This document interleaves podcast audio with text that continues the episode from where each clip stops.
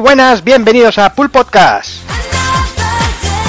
Bienvenidos a un programa más, sexagésimo quinto programa, eh, programa que vamos a repasar todo lo acontecido el pasado mes de marzo, tanto novedades con, como las noticias más importantes, que algunas de ellas muy calentitas y que van a traer van a traer miga y como siempre acompañado aquí de la mejor gentuza del mundo, como por ejemplo el señor Takoku, muy buenas. Muy buenas, tío. ¿Qué tal? Pues muy bien, la verdad, bastante descansado, eh, jugando cositas, bueno, básicamente dos o tres, Yakuza, Horizon y, y el Zelda del que hoy nos vamos a encargar. Hay juegos cortitos. Y ahí... ¿Eh? Juegos sí, cortitos sí, juegos ahí. cortitos y concisos, sí, sí. y nada, muy, muy concienciado y preparado para el análisis que haremos hoy de Zelda, que me comprometo a intentar no, parar, no pasarnos de 20 minutos con él. Sí, sí, seguramente. Y poco más os puedo contar, muy feliz con mi vida. No sé por qué, pero esto de que llegar del trabajo y que todavía sea de día y esas cosas a mí me, me, a- me alegra. Qué bonita la primavera. Sí. Cabrón, luego no podrás decir que no juegas, que juegas está en el curro, mamón. Bueno, pero eso es para relajarnos de vez en cuando y esas cosas. Joder, madre mía, qué bueno. Claro que sí. Bueno, mira, déjame que salude también al señor Rafa Valencia, muy buenas. Hola Jordi, ¿qué tal amigos? Eh, oye, ¿qué os iba a decir? ¿Qué tiempo tan bonito? Como ha dicho, como ha dicho Takokun, llega la primavera, termina de trabajar todavía de día. ¿Os ha tocado alguna ingeniería? O como están repartiendo ingenierías así a diestro y siniestro, de informática y tal. Bien, bien, a mí me ha tocado una ingeniería, así que luego haremos gala, gala de ella. Ahí, hay que hablar de teraflops. Ahí está, hay que hablar de Teraflops, hombre. Si no, si no hablas de Teraflops o de que se ha peleado el Bustamante con la con la tipa esta, ¿de qué hablas hoy hoy en día? Vaya tela. Hablemos de con, Teraflops. con la bonita parejita que hacían. Claro. Sí. ¿Todo bien, Rafa? Sí, sí, sí, sí, todo bien. Hemos empezado, hemos empezado magistralmente. Y nada, con ganas del análisis de Zelda, que, que es uno de los juegos de la temporada, sin duda. Claro que sí. Bueno, saludo también al señor Sonchama, muy buenas. Pues yo no voy a decir que qué tiempo tan bonito, qué tiempo de mierda y de alergias, joder, estoy hecho polvo. Pero bueno, por lo demás bien, porque al menos, te- al menos tenemos jueguitos, que eso es lo que me da vida. Como Sí, sí. Persona 5, Nier y No, cositas sí, ricas. este principio de año no nos vamos a quejar de por juegos, vamos.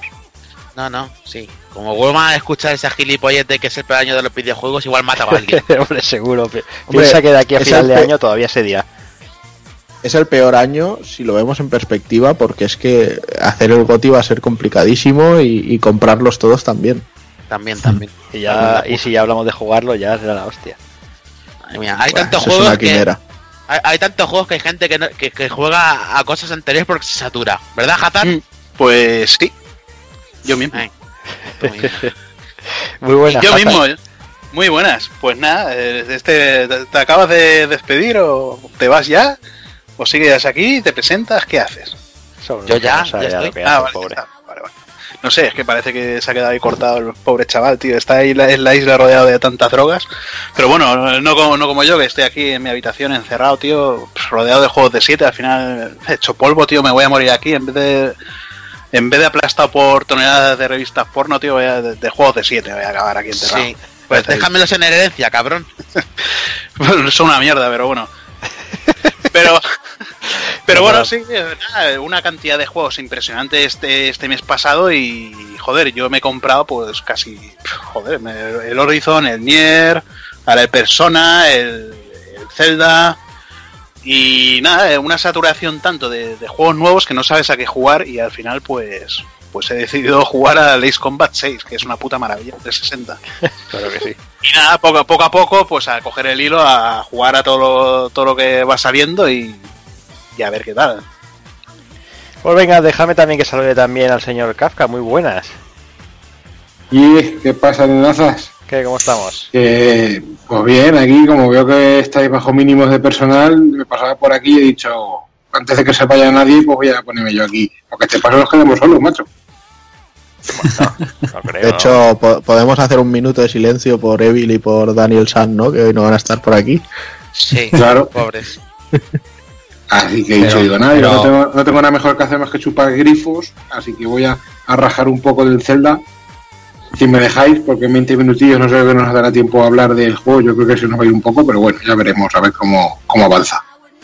Bueno, yo del juego solo puedo decir una cosa, que me duró, aguanté más en el Metal Gear Solid 5 que en el Zelda. Yo, yo, yo solamente puedo decir una cosa del juego. Y es Que que te gracias a, que, que gracias a Jim Sterling la, la baja a la media, así que bueno, todo bien. Sois una panda de cabrones, pero bueno. Y nada, que no sé muy bien qué hago aquí entre tanto jugador hardcore y pro. Yo que te, lo más parecido. Yo único que, Scorpio, lo único que tengo es una camiseta de Scottish Clan de cuando era bacalaero, cuando era. Así que, fuera de eso, eh, la mitad de las noticias, no sé ni qué coño me estáis contando, me acabo de enterar que hay un Destiny 2. Así que nada, tío, aquí a flipar un poquito con vosotros. Claro que sí, ahí, a tope por la vida. Ahí. Pues venga, va, ya que, que está todo el mundo presentado, dados todos por saludados y vamos al lío, va.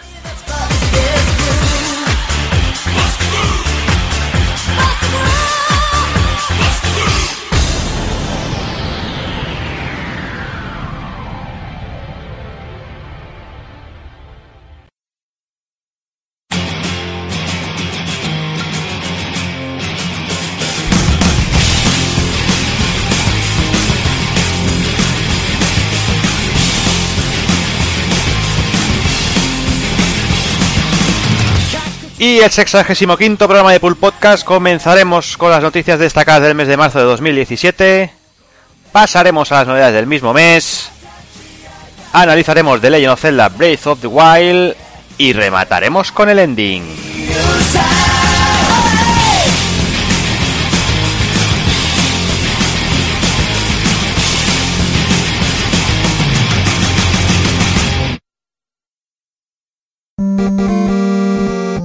pulpofrito.com Me gusta.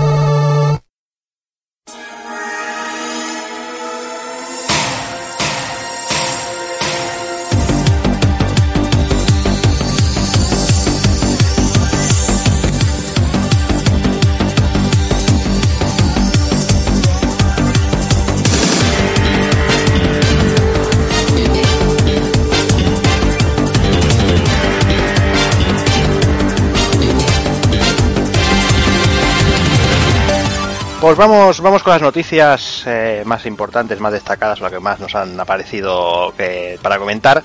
Y empezamos con una noticia mm, sorpresa, eh, porque es que a- hace unos días eh, se anunciaba el lanzamiento de Destiny 2, sí, ese juego que, que iba a durar 10 años, pues parece que, que se- los, los 10 años han pasado volando y, Sí. y ya tenemos a la vuelta a la esquina la segunda entrega. Eh, y es que el próximo van a anunciar el juego para el 8 de septiembre, que se saldrá para PC, One y PlayStation 4. Y que la gente que lo reserve tendrá acceso a la beta anticipada. Y que el próximo 18 de mayo se retransmitirá bueno, una presentación del juego en sí, donde mostrarán un poquito pues todo lo que va a ofrecer esta segunda entrega. Se- El único que han avanzado un poquito ese argumento, que bueno, que nos vuelve a decir que nos trasladará a la caída de la última ciudad ante las fuerzas Gaul. Y bueno, así volveremos a combatir pues por el través del sistema solar, descubriendo naves, nuevas, nuevas, perdón, nuevas armas y nuevas habilidades. Mm, La verdad es que, que después de la campaña publicitaria y de todo el bombo que se le dio a eso de a- con Destiny vais a tener juego para 10 años y, y, Sí, sí. y ahora No aquí- sabían ni explicar, no sabían ni explicar si eran MMO o qué coño era. Pero bueno, sí. Mm, A mí esta Así vez no me eso. pillan. A mí tampoco. Claro. Mucho, mucho tiene que ser para que me pillen. Porque Claro, y además ya, empiezan. ya no, ya no solo, perdona, con, Sí. con lo que parecía que iba a ser y, y no llegó a ser, sino con la guarrada, o sea, cómo se puede llegar a tener esos niveles de hijaputez en lo que es eh, tu, tu, tus, tus decisiones de venta del juego. O sea, vale que los juegos tengan DLCs, vale que vayan saliendo mapas, vale que vayan haciendo historias, pero que un juego, o sea, eh, tenga eh, poquísimas misiones, porque además Destiny no, no deslumbró por tener una gran cantidad de misiones ni una gran variedad. Y que cuando tienes una raid semanal, si una vez que ya han salido las misiones de DLC, si tú no has comprado el DLC y esa semana toca una raid de las del DLC, ya no puedes hacer ninguna raid semanal. O sea, porque te dice, si quieres hacerla, compra tu puta madre, ponme, si, que si no tengo, pues me pones del, del paquete normal, ¿sabes? Pero no sé, o sea, me ha, me ha parecido guarrísimo desde el minuto uno lo, lo que, lo que han hecho con, con Destiny. Y mira que es un juego que me gustó, ¿eh? Con la campaña lo disfruté mucho, Pero a mí ya te digo, muchísimo tiene que cambiar las cosas hasta la fecha de salida para que me enganchen. Con este Destiny 2 han empezado mal, otra vez permitiendo que se le filtren carteles con las fechas y, y con incluso que iba a salir para PC, que era algo que, que, que se, barajaba en foros y tal, pero bueno, alguno de los carteles se filtró y tal. Eh, la primera guarrada que hacen con el lanzamiento de Destiny 2 es que decir que empiezan de cero, ¿vale? Entonces, eh, es que esta gente te la puedes creer lo justito, porque aparte de los 10 años que habíais dicho que prometieron y luego han resultado ser, ¿cuánto? ¿Tres? ¿Cuatro a lo sumo?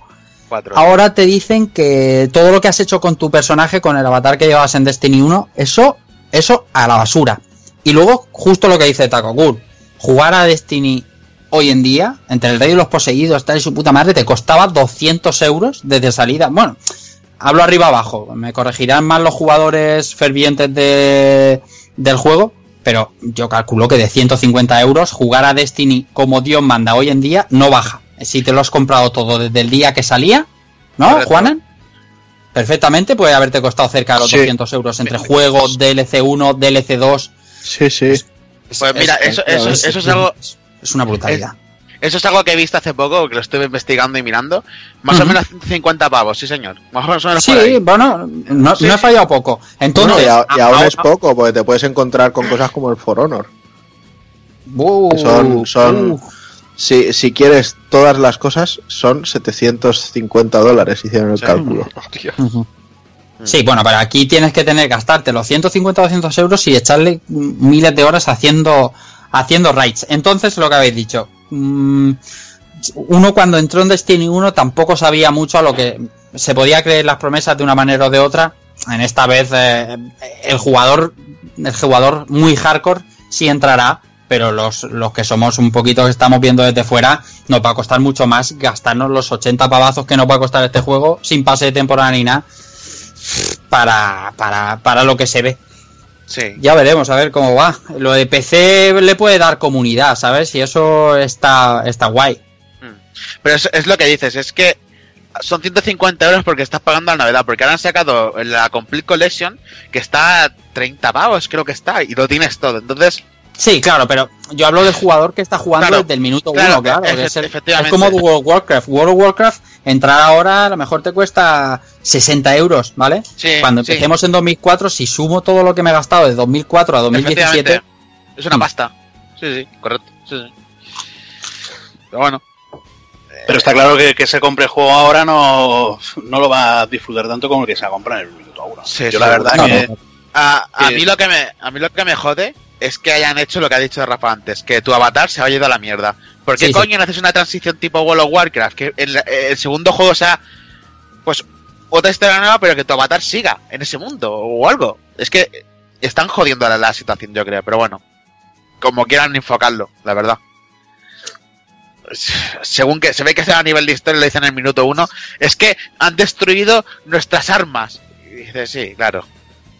Bueno, Bueno, yo creo que Yo no vale la pena.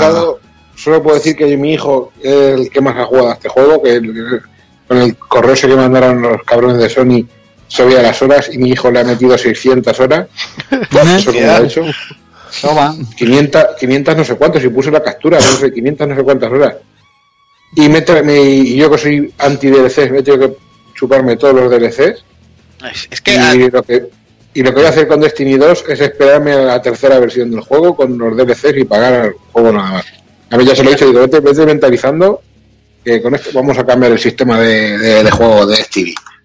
Si La- lo disfrutas puta- y si no, además está nada de hacerse pajas, que se dedica a hacerse pajas y a jugar al Destiny. Pero igualmente Alex, Alex si le ha metido 600 ahora bien amortizadas están. Que, que- que te diga. Sí, eso Sí, es lo que, eso iba a decir. eso sí. La, la putada 500 sobre no sé cuánto todo, puse, 500 no sé cuántas, no me acuerdo. La, la putada sobre todo es que este es el típico juego de que la nueva expansión, si la reservas, que siempre te sale un poquito más caro el pico, te regalamos X arma y lo que sea, por eso no sé descayado que puede ser, como dice Rafa antes, a los 200 euros y demás, y que todo eso en, la nuevo, en el nuevo juego se vaya a la mierda, toca la moral, la verdad es que sí. Hmm. Así que bueno, ellos verán.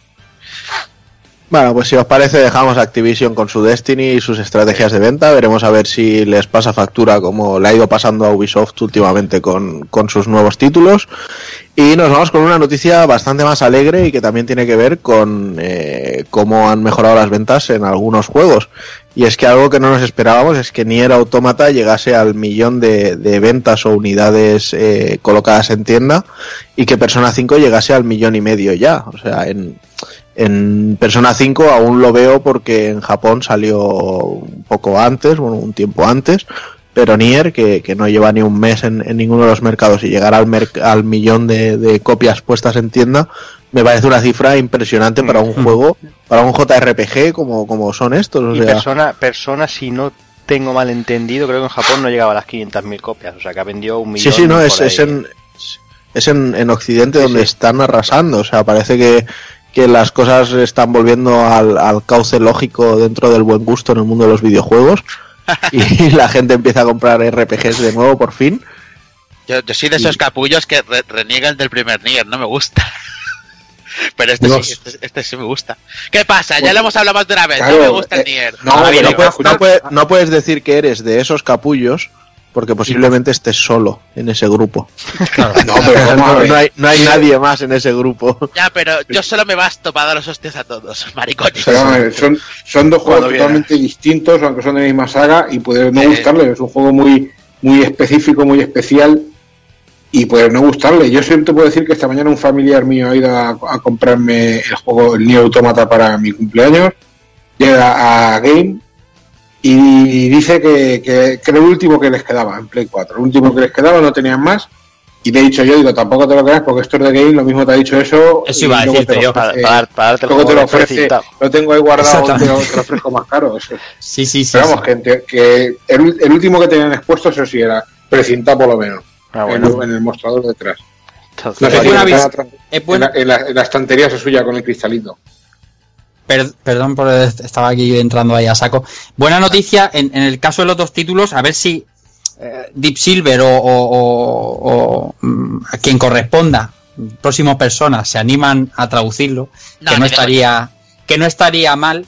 Y sobre todo me alegro más de lo de Nier Automata, porque ah, aunque no son aunque no son similares, pero sabemos que Bayonetta 1 vendió regular y que Bayonetta 2 era un exclusivo de, de, Wii U con el lastre que eso supone que se animen en, en, en, en Square Enix no tanto, pero que sí que Platinum pueda coger y decir que lo que sacamos vende, es decir, vamos a, vamos a meter billetes porque lo que sacamos vende. Un millón de, de, de este juego no es poca, poca cosa. ¿eh?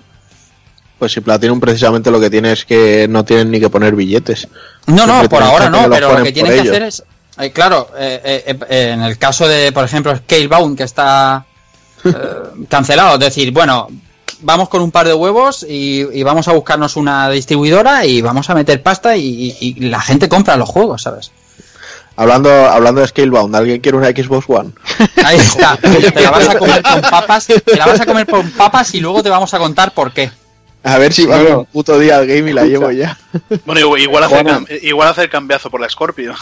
Te la vas a comer. ponla en la, en la puerta de la calle y le pones 20 euros encima y ya vemos si así se la lleva. Madre mía. Como no me he acordado yo de tu equipo, Juan, esta semana. Madre mía. Ya ves. Bueno, pues casi que Jordi, Vamos yo creo que puedes pasar con a la siguiente. noticia. Venga, va. Pues eh, bueno, he querido coger esta noticia porque me parece bastante curiosa, más que nada por el personaje esperpéntico.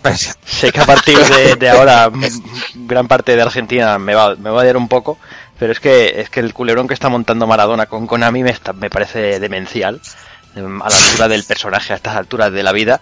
Y es que, para que no se haya enterado, eh, Maradona ha empezado a, a- a denunciar a, a Konami por, por usar su, su imagen en, en Pro Evolution Soccer 2017. Eh, todo y que no aparece en ninguno de los equipos clásicos, eh, el, el famoso jugador, el Maradona del Pelusilla, eh, aparece como un agente libre, que son los jugadores que están sueltos sin equipo, con su apariencia, con su apariencia y su nombre. O sea, Konami no ha hecho nada por ocultarlo como ha hecho, como hace con otros jugadores. Creo que Ronaldo sale con otro nombre y algún equipo, Ah. algún jugador más. Antes no era Maltrona o algo así. Sí, lo que pasa que, bueno, ahora verás el, el, porqué. Metadona. Metadona, era Metadona. Yo, soy- yo soy ellos y lo llamo Metadona en el 2010. Armando Metadona. Pues bueno, eh, Maradona, si es que él es capaz de hacer esto, eh, escribió un mensaje en su Facebook eh, personal en, varios idiomas y dijo, bueno, literalmente, ayer me enteré de que la empresa japonesa Konami utiliza mi imagen para su juego PES 2017. Dice, lamentablemente mi abogado Matías Morla les eh, iniciará las acciones legales correspondientes. Espero que esto no sea una estafa más. Tras eso, eh, Konami eh, apareció con una nota de prensa eh, diciendo que bueno que, que apreciamos vuestro apoyo constante a nuestros productos. Ha habido una información sobre el uso no autorizado de Pro Evolution Soccer 2017 de futbolistas en el juego, pero estamos respetando esos derechos de forma correcta de acuerdo a los acuerdos de, la propietario- de los propietarios de la licencia. Y Konami remata diciendo que, que- que ellos mismos tienen la licencia de lo que de, de Fútbol Club Barcelona y por lo tanto puede utilizar la imagen de todos los jugadores que han pasado por, por el club. Con lo cual, eh, Maradona, mm, flipando un poquito, vuelve a contestar y dice, ahora Konami dice públicamente que el Barcelona le cedió los derechos de mi imagen, pero ¿en qué cabeza cabe que a la selección argentina la pueda manipular el Barcelona? Tampoco entiendo esto mucho. Que pinta Va, ahora porque Sí, aquí- te, sí, te lo Con la, con la camiseta argentina. Sí, pero Sí, bueno, que sale con le, la puedes poner la camiseta que quiera, vamos, o sea, al final, mira. Sí. Y dice, y mucho menos Konami, a mis 56 años ya no me estafan más. Konami, a vos te digo, te vas a comer un juicio millonario y toda la plata que te saque la voy a usar para hacer canchas de fútbol para los chicos pobres. Y ahí sí van a poder jugar algo limpio. O sea, encima estás ahí haciendo haciéndote el majo, ¿no? Ah, Te vas a sacar Ahí un la- dinero si se ve a los Esto, pobres. esto, esto lo ha dicho, o sea, esto será la transcripción que ha hecho el abogado, o sea, es como cuando... sí, seguramente. Ha cuando, dicho, "Te van a comer los cuando huevos. el cuando el Manolo García quería decir pues te planto un palomo en el pecho y le decían no puedes decirlo así pues hago muñecos de barro o hago pájaros de barro pues aquí el Maradona habrá querido decir que Pablo Escobar no habrá producido suficiente coca en su puta vida como la que se va a querer meter él a costa de Konami Ya ves. Claro, Esto- a mí, esto es muy a mis fácil, 56 años ya no me estafan más, se traducen. A mí me han, vendido, me han vendido alita de mosca y era, yo qué sé, aspirina. Que, que- que no se, Aspirina ca- muy mala, niños. que no se enfade, tío. Esto unos cuantos gramitos de, de parte del Tito Konami. Aquí se la compra aquí en Madrid, que está muy bien de precio. Para allá, para Argentina, y seguro que se calla. Vale. Además, este hombre, lo- el hacer canchas de fútbol es para ver rayas largas así hasta, hasta el fondo del horizonte. Ya veis. Raya larga para acá, raya larga para allá, raya larga para acá, así te lías. No, es, es que no se hace ni el campo de Oliver y Benji con- Bueno, pues yo creo que lo, lo más importante de esto es que Konami va a sacar el pachinko de, de Castlevania Lords of Shadow. Oye, saca Pachico, tiene que sacar, sacar está pasta. mejor que el Bomberman de Switch que me están diciendo que es bastante horrible ¿eh? No sé, tío. No sé, yo, yo, estoy- yo espero el Bomber Girl, no el Bomberman ese, tío. ¿Cómo habéis pasado de, de Maradona a esto, tío? Droga, con la droga. Sí que lo voy a cortar sano y me voy con la siguiente noticia. Que Venga. si no, pillamos. Pero sabes que él siempre ha querido ser perico, ¿no?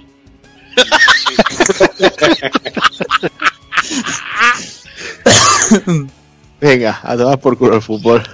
Nuevo juego de Naruto. Naruto To Boruto Shinobi Striker. Que. Shinobi Striker no es ninja goleador, sino que es un nuevo juego de una subsidiaria de Valhalla Game Studio, o sea que el Karacrater estará por ahí metido. Mirad para lo que ha quedado de, de sus Ninja Gaiden y el maravilloso Devil Third, ahora se dedica a hacer juegos de Naruto. Aunque él no va a tener nada que ver por ahí. Dirigido por el, por el que se encargó de Ninja Gaiden 2. Está muy enfocado al multijugador y tendrá combates de 4 contra 4. Yo, el primer tráiler, pues bueno, no es que me haya llamado demasiado la atención, pero también debo decir que están repitiendo tanto siempre la misma fórmula y no sé, o sea, veo un pantallazo y, y si no me dicen que esto lo está haciendo otra compañía, yo me creo que es de CyberConnect, porque Bien, veo bien. el. Piensa que, escenario. ahora, piensa que ahora mismo tiene la licencia para hacer anime de Boruto Pierrot. Entonces quieren aprovechar ya el tirón de cómo va a ser la nueva generación de los niños, pues meter ahí más videojuegos y más, más historias, más publicidad en general. Sí, Para, sí. para sacar adelante la- la- el producto, la licencia, vamos, de, de Boruto. Sí, no me parece mal, pero es que volver a hacer todas las Ya, ya. primeras partes Sí, del está- que claro. has jugado a veces, pues al final es como en los Dragon Ball, que la chispa se pierde, ¿no? A tomar, a tomar por culo, efectivamente, sí, sí. Lo han anunciado esta semana, se ha visto solo un tráiler y tampoco le podemos hacer algo exhaustivo con lo que hemos visto, pero de momento no me... Es como... Es como cuando después de un One Piece Spirit Warriors 3 o, o los Grand Battle de antaño, te encuentras con el con el Battle for One Piece o, el One Piece Grand Battle este último que, que salió, que no me acuerdo cómo se llamaba, que la verdad es que eran juegos bastante mediocres. Pues me da la impresión de que aquí nos vamos a encontrar con algo así. O, o mismamente con Yoyos, que del juego de lucha que era correcto, pasaron a este especie de Smash Bros. de Yoyos que era bastante chufla. Pero bueno, Sí. veremos a ver. Que por cierto, ojo, han licenciado el manga de Yoyos en España. Ok. Estamos hoy aquí desvariando a lo loco, ¿eh? O sea, vamos de- saltando de tema en tema, así, pero... No, porque fatal. claro, de- ten en cuenta que de- del, del futbolista este, el Metadona, hemos saltado a travelos que se pegan, eh, travelos, coca, coca, travelos. Esto es todo uno. De Perico a Palomos. Mallorca, Coca. Perico, Mallorca, Claro. Palomos, claro, todo. Sí. También Naruto, decirte- pues, decir que, que, que han, presentado, bueno, han anunciado también en la, la recopilación de la trilogía de los Ultimate Ninja Sí. Han aprovechado la- el tironaco para enchufarlo ahí. Que no les va a caber el título en la puñetera portada. de, de verdad. Vaya tela. Va a ser si ya con el Kingdom Hearts daba por culo, Ya ves. con esto ya, ya verás. Pues venga, seguimos con la siguiente. Vamos con la, con la noticia gorda del mes, eh, la noticia importante del mes y quizá una de las muy grandes noticias del año y no es otra que el ya el anuncio El pantallazo de Forza. Sí, el anuncio oficial de Xbox Scorpio, como de momento se llama, que veremos si termina con este nombre o lo cambian. Eh, y es que Microsoft eh, ha, ha decidido meter a Digital Foundry por medio, que ya sabéis que estos son los que siempre están dando por culo con los con los detalles técnicos de todo y bueno, parece que, que ellos quieren quieren pues que eso que la, que la presentaran, la, la sacan a luz esta gente que son los que los que tocan el hardware y según Microsoft es la consola más potente jamás creada a día de hoy, obviamente. Y el, y el tema está, bueno, la, la arquitectura de Scorpio se basa en el Scorpio Engine, que es un chip integrado que Microsoft ha diseñado junto con AMD. Y la consola presenta un procesador de 8 núcleos a x86 a 2,3 GHz, eh, 12 GB de memoria RAM GDDR5, la GPU personalizada formada por 40 unidades de computación a 1172 MHz, un ancho de banda de memoria de 326 GB por segundo, disco duro 1 tera y lector 4K Ultra HD Blu-ray. Mira si tienen, si tienen cosas. Tenéis por Pero todas la, partes. pero la chupa, Seguramente, también Sí. la chupe, lo porque yo con, todo esto, yo, con todo, yo con todo esto me quedo igual. Bueno, Pero- no pasa nada. Si te interesa Deja- por, mil sitios tienes... que eh, termine. Claro, dejarme que termine. pues Tienes la tabla comparativa entre Xbox One y PS, PS4 Pro y Scorpio, que, que la tienes ahí muy, muy bonito todo. Y déjame que termine eh, lo, Ay, lo ay. que han anunciado, que luego ya seguiremos viendo y dejaremos luego que, que los- las putitas de hardware que hablen. La fuente de alimentación será interna, sonido 7.1 compatible con Dolby Atmos y diseño compacto. Todo ello perfectamente refrigerado, según ellos, gracias a un nuevo sistema que han bautizado como el método Holbis, en honor al ingeniero que lo ha, eh, lo ha, lo ha ideado. Este Método consiste Milton. en un gran control del consumo de cada uno de sus componentes y un disipador con cámara de vapor, que ya hay PCs que, Oye. ya, que ya lo integran. ¿Qué? Esto, esto puede parecer una tontería, ¿eh? lo del sonido, pero yo me estoy cagando en los muertos de Nintendo porque la consola no tenga cable óptico. O sea, yo no, no poder jugar las cosas con, con un equipo ni 5.1 me parece eh, de gilipollas, vamos. Estamos hablando de Bueno. Microsoft. ¿eh? Sí, sí, sí, no, pero por eso digo que es importante que lo tenga porque la Switch no lo lleva. Y igual que se puso el, el santo en el cielo cuando dijeron que la Play 4 Slim no lo tenía, yo no he escuchado muchas cosas con la Switch. Bueno, pero es que hablamos que la Switch es una consola ideada para llevártela a cagar. No te vas a llevar el equipo 5.1 a cagar. Aunque tú tengas unos, unos Pues que- altavoces, A ver, pero unos cascos 7.1, no todo el mundo tenemos. ¿tú, tú no, tú no has escuchado lo que dijeron en radio, eh, los de Radio Nacional España, creo que era? No, Los no de- sé Decían Los que payasos que, le consola- hicieron, que le hicieron duendes, los payasos. dicen. ¡Ay, ay, ay, ay! ¡Que hicieron los duendes, loco! ¡Me cago en la puta! casa ese. ¿Cómo, cómo, cómo, cómo, cómo? Sí, sí, que A dijo ver. que Nintendo Switch la hicieron los duendes, de lo buena que era. Hostia puta. ¿Eso dónde? Los, fallo de sistema. Fallo de Fallo de sistema. sistema, correcto, correcto. Madre mía, Eso cómo es. soy un tío documentado, Soun. ¿Con quién te crees que tratas, ¿Cómo está el mundo? Bueno, Ya sí, ves, ya sigamos con Scorpio. Por favor, Eh, Scorpio. Han prometido que los juegos de One, los juegos de One y de 360 se verán y correrán mucho mejor en Scorpio. Eh, por ejemplo, comentan que Forza Motorsport 6 correrá a 4K y 60 FPS solo utilizando un 66, un 66% de la GPU. Eh, bueno, ya como se, se intuía, eh, finales de 2017 y el precio entre 400 y 600 euros, que serán más 600 que 400, ya lo digo yo desde aquí, sin, sin, Sí, sin bola de cristal ni nada.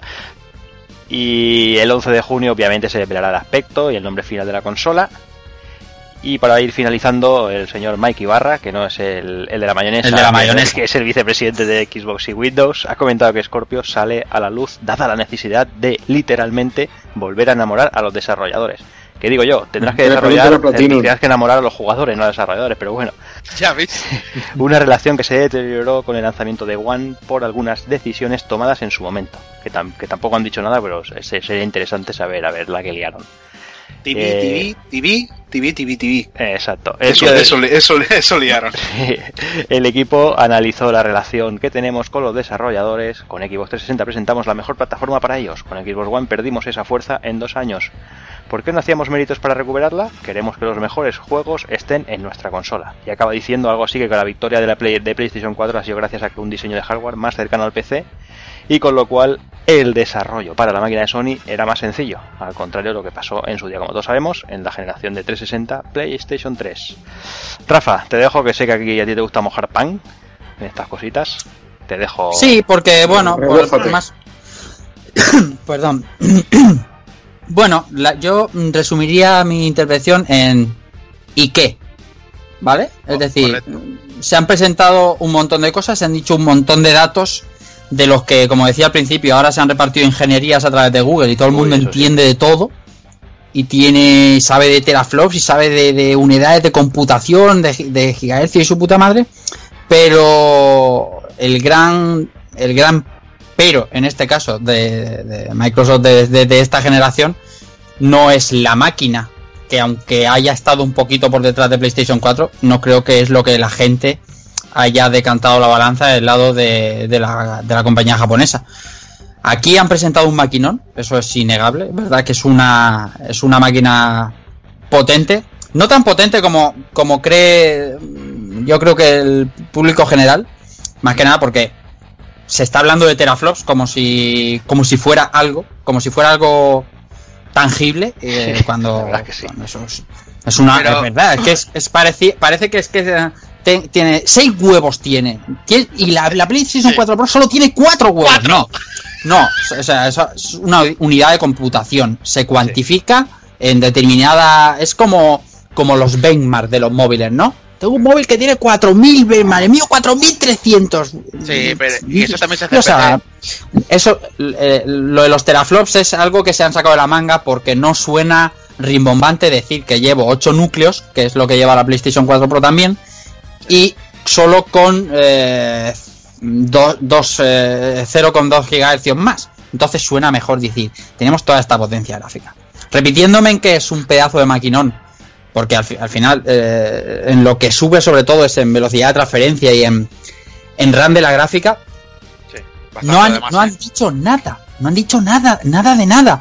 Lo único que han dicho es malo, porque han dicho, obviamente con este maquinón, no puede costar lo que cuesta PlayStation 4 Pro. Eso lo ha dicho la gente de Microsoft ya, o sea, no, no es algo que se está diciendo en foros ni nada, están diciéndote, va a costar más cara. ¿Cuánto más cara? Bastante más cara, porque yo lo que ha dicho Cero, está más cerca de los 600 que de los 400. Es- eso no, no os quepa la menor, la menor duda. Y me entusiasma saber que hay juegos que van a funcionar mejor, pero yo a lo largo de estos un par de días que, estoy pensando es todos los juegos van a funcionar mejor en Scorpio eh, o solo los que los que hace los face parte de, de, de Microsoft porque eh, sí. Ah, hay que meter ya. Vamos a ponernos en un multi tipo Call of Duty, ¿vale? Call of Duty está desarrollado para PlayStation 4 Vanilla, para la Pro, para la One y ahora para Scorpio.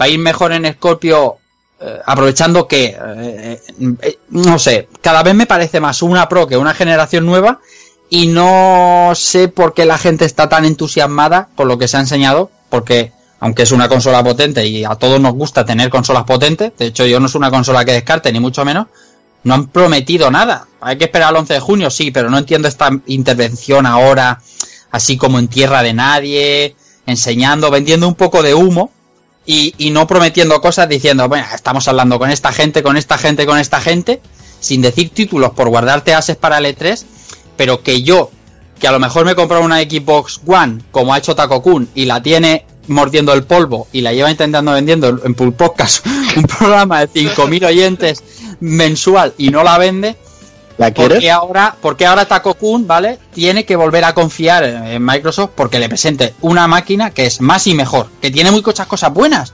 Porque lo de la retrocompatibilidad es algo que los que en esta generación estamos con Sony quisiéramos de, de, de. De- tirón lo quisiéramos todos. O sea, mm, Yo te, yo te voy a discrepar un poco, ¿eh?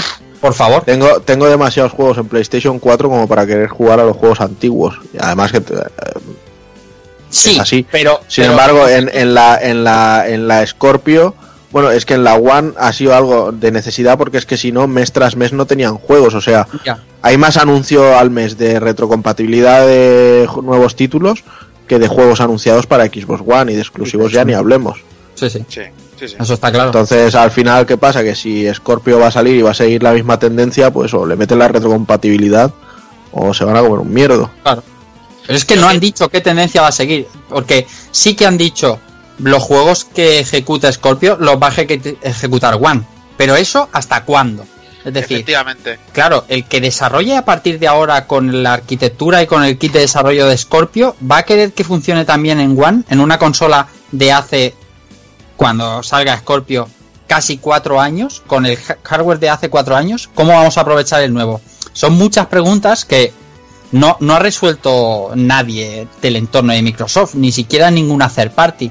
Con PlayStation 4 Pro, que no es una consola que yo defienda especialmente, sí las cosas están un poco más claras porque la barrera no es tanta entre la vanilla, entre la, original y entre la Pro. Ahí, ahí mejora, obviamente. De hecho, vosotros que tenéis la Pro mm, lo notáis más con vuestras teles 4K y tal. Pero el salto no es tan grande como el de la Xbox One, o One S en este caso, con el, el futurible Project de Scorpio, que el salto es casi sí generacional. Pero Sí. claro, te dicen, voy a desarrollar juegos también que se vean en One. Entonces, ¿para qué me la voy a comprar? No, yo no entiendo, o sea, son muchas preguntas que me hago sin intentar intentando verlo del modo más objetivo, del modo de, coño, me la quiero comprar, pero ¿por qué me la quiero comprar? Mm, ¿Qué me va a ofrecer? ¿Vosotros qué pensáis? ¿Tú cómo lo ves, Takokun, por ejemplo? Yo no lo veo muy acertado y menos sabiendo también la política esta de lo saco todo en PC, o sea, al final dices, bueno, Eso pues, es otra, tío, joder. Es- es- esa política no me la toques, que yo la quiero, ¿eh? Ojo. Ya, no, no, sí, me, me parece correcta, pero a que tú no tienes una Xbox One, No, ¿para qué la quiero? a Efectivamente. que no, a que no tienes en mente comprarte una Scorpio. Claro, porque Pues teniendo, entonces, PC, teniendo pues- PC y pudiendo jugar a los juegos que van a salir Exacto, para pues, dos, pues, no me pues interesa. si, pues si los señores de Microsoft quieren vender consolas, esa estrategia es una mierda, o sea, Sí. mm, funciona así y si están usando una estrategia que es una mierda y quieren vender consolas, pues no las van a vender y si no las venden, pues eh, de aquí a dos años anunciarán Project Scorpio 2. punto. y te dirán que es el cambio de tendencia que necesitaba el mercado porque no sé qué y no sé cuánto y Sí. tendrá 4,7 teraflops más Yo Bueno, y diría- mete- y la, y la gente dirá 4,7 teraflops más pero ¿cómo puede ser? ¿eso es posible? no me lo creo increíble Microsoft Vídeo en YouTube, vídeo en YouTube. yo, no, yo, yo solo te digo, en mi PC no tengo ni puta idea de los teraflops que tengo. Eso es una Y cosa que- una mierda. Ni falta ahí que está, te hace. ahí está. Ahí está mi Hazard. Eso es una de las cosas que yo pensaba hoy antes de grabar diciendo, vamos a ver, cada uno tenemos un PC de una madre, de un padre, y Sí. nadie, ninguno sabemos cuántos teraflops es capaz de, de mover ninguno de nuestros PCs. El mío es que lo tiene directamente. El tuyo tiene petaflops, que son Petaflops. 100 veces No, los teraflops. escucha, eh, Petaflops. yo oigo lo de. Yo, aparte que yo lo recojo, no tengo ni puta idea de lo que estáis hablando. Pero yo oigo teraflop y me imagino al, al científico loco de Regreso al Futuro pidiendo teraflops para su eh, condensador de flujo. Claro, O sea, claro. una cosa- Sí, eh, que es que no, encuentro sentido. O sea, dame teraflops para mi condensador de flujo. Tenemos que volver al pasado. Vamos rápidamente. Eso es como en los motores de los coches, en vez de darte las, eh, los números en caballos, que es lo que es más cotidiano, te los dan en kilovatios. En kilovatios, exactamente. Exacto. Sí, sí. Y, eh, bueno, como, pero- la gente, como la pero- gente no va a saber una que, regla de- que Claro, un pero caballo se son tanto, pues Exactamente, se multiplica y, y te haces una idea. Pero aquí un teraflop, ¿qué cojones? Yo es que No, no, tengo ni puta idea. No, O sea, es un conjunto, no se puede, es una unidad de, de- de cuantificación de todo un conjunto. Es que es una burrada, tío. Esa, coger esto, lo de los teraflops, y la culpa de todo eso lo tienen más, más las webs que los usuarios. Porque el usuario al final cacarea lo que las webs, y no me refiero especialmente a las españolas, sino como no, For- la foros como GAF. Foros como Sí, GAF. GAF, los Reddit, los, Sí. los su puta madre, que na- nada más que hablan de teraflops, teraflops, teraflops. Sí. Luego salta el vídeo de subnormal de turno, teraflop, teraflop, teraflop. Pero vamos a ver, no, no, es un culpa de, culpa de Eurogamer y su Digital Foundry. También. Sí, Es- sí, tío, pero-. Pero Microsoft, Microsoft, la empresa que va a vender la consola tiene que enseñar otra cosa más eh, tangible. Mira, nosotros somos mejores porque por esto. Y, y- y ya está, tío, y dejar de vender historias que aquí lo hablaba, creo que ha sido Jordi también el que hablaba hoy. Se nos está yendo a hoy hablando de gilipolleces y aparece una consola nueva y no se enseña nada de lo que puede hacer esa consola, salvo subir a 4K los juegos que ya están. No, Y es que ni eso te han enseñado, porque, o sea, Claro. yo, le, yo les daré el beneficio de la duda hasta el E3, que en teoría se presente, pero la presentación esta que han hecho hoy y lo que se sabía hasta ahora es lo mismo, porque lo único que han hecho es decirte, no, eh, estos números, y, y como si te suena a chino, porque realmente no has visto nada en movimiento, has visto una imagen estática del Forza y te crees a los de Digital Foundry cuando te dicen que sí, que ellos han jugado al Forza, metiéndole todo al máximo y no sé qué y no sé cuánto. Pero tú realmente lo único que estás viendo es un screenshot del puto Forza. No estás Sí. viendo nada más. Es- Sí, es No, lo no, típico. o sea, La- la- acom- Forza. acompáñamelo con algo. O sea, cuando me presentaron la De Play todos 4, por- modos- por, mucho que a nadie le haya gustado, me lo presentaron con el NAC.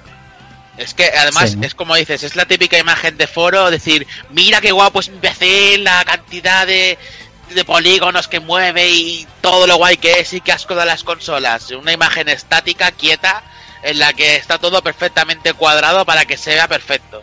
Hmm. De todos Pero modos, bueno, yo solo una cosa. Sí, nos, iría, nos iría a todos mejor si eh, eh, dejáramos de un lado los teraflops y pensáramos más en, en melafos. Melafos. Melaflops. melafos por todos Melafos. No, pues en, en, Melafo- en en melafos, o sea, con melafos sí, tampoco melafos te fíes todo, es decir, mucho, ¿eh?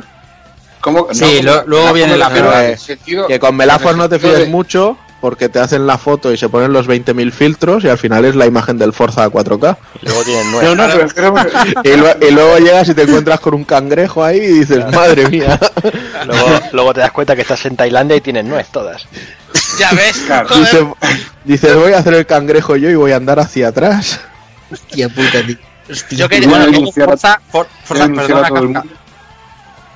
Ah, ya- bueno, eh, iba a decir que Forza a lo mejor no es el mejor ejemplo para montar nada que corra a 4 casi 60 fly- eh, frames por segundo porque Forza ya corre a 60 frames por segundo originalmente, entonces Sí. tampoco estás haciendo la gran cosa. Tienes más máquina y simplemente está forzando una nueva resolución. Nada y más. espérate, y espérate, y PlayStation espérate que 3 el mes que viene no digan, Rafa, espérate que el mes que viene no digan que es con super sampling de ese.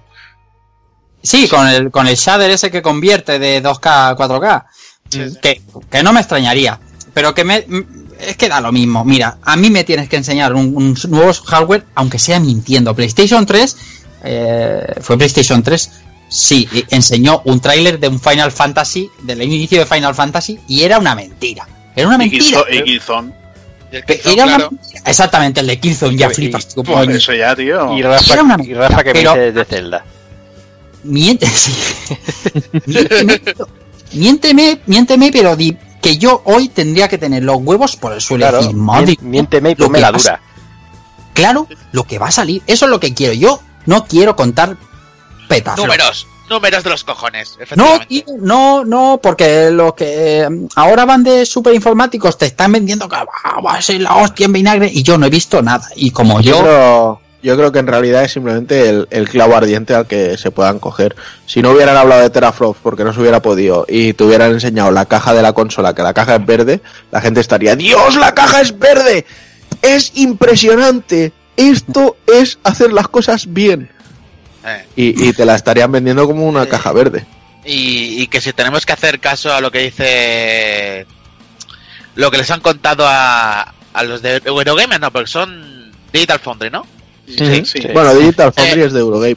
Sí, pues les han dicho que el equipo ya ha probado muchos juegos testeándola porque no querían sacarla al mercado de cualquier forma, entonces han probado una gran variedad de juegos. ¿Qué gran variedad? ¿Los exclusivos o todos? Esa es la primera pregunta, no se aclara, nunca. Yo creo que ahí, ahí- ahí el problema es que si tú a Digital Foundry le has dejado probar algo, déjale grabar algo, aunque sea un Claro. mínimo, para mostrarlo y decir, coño, pues es verdad lo que dice Digital Foundry, pero Es que el problema es que huela a publi, publi reportaje. Ya está. claro, de claro. eh, le han pagado una pasta a Digital Foundry que tienen un, nom- un nombre, Tienen nombre. eh, en- tienen un nombre en comparativas de, de gráficos, de frames y de, de lo que sea, les han pagado una pasta pues para que hablen bien de, de Scorpio, que luego, a ver, luego puede, puede estar bien, puede tener potencia. ojalá, ojalá. Pero, pero no sé, es que, joder, yo tampoco, tampoco le veo una, una, una gran subida de 1,75 gigahercios de, a, a 2,3. Eh, si tienes un PC, tío, muchas veces, tío, joder, de 3,8 gigahercios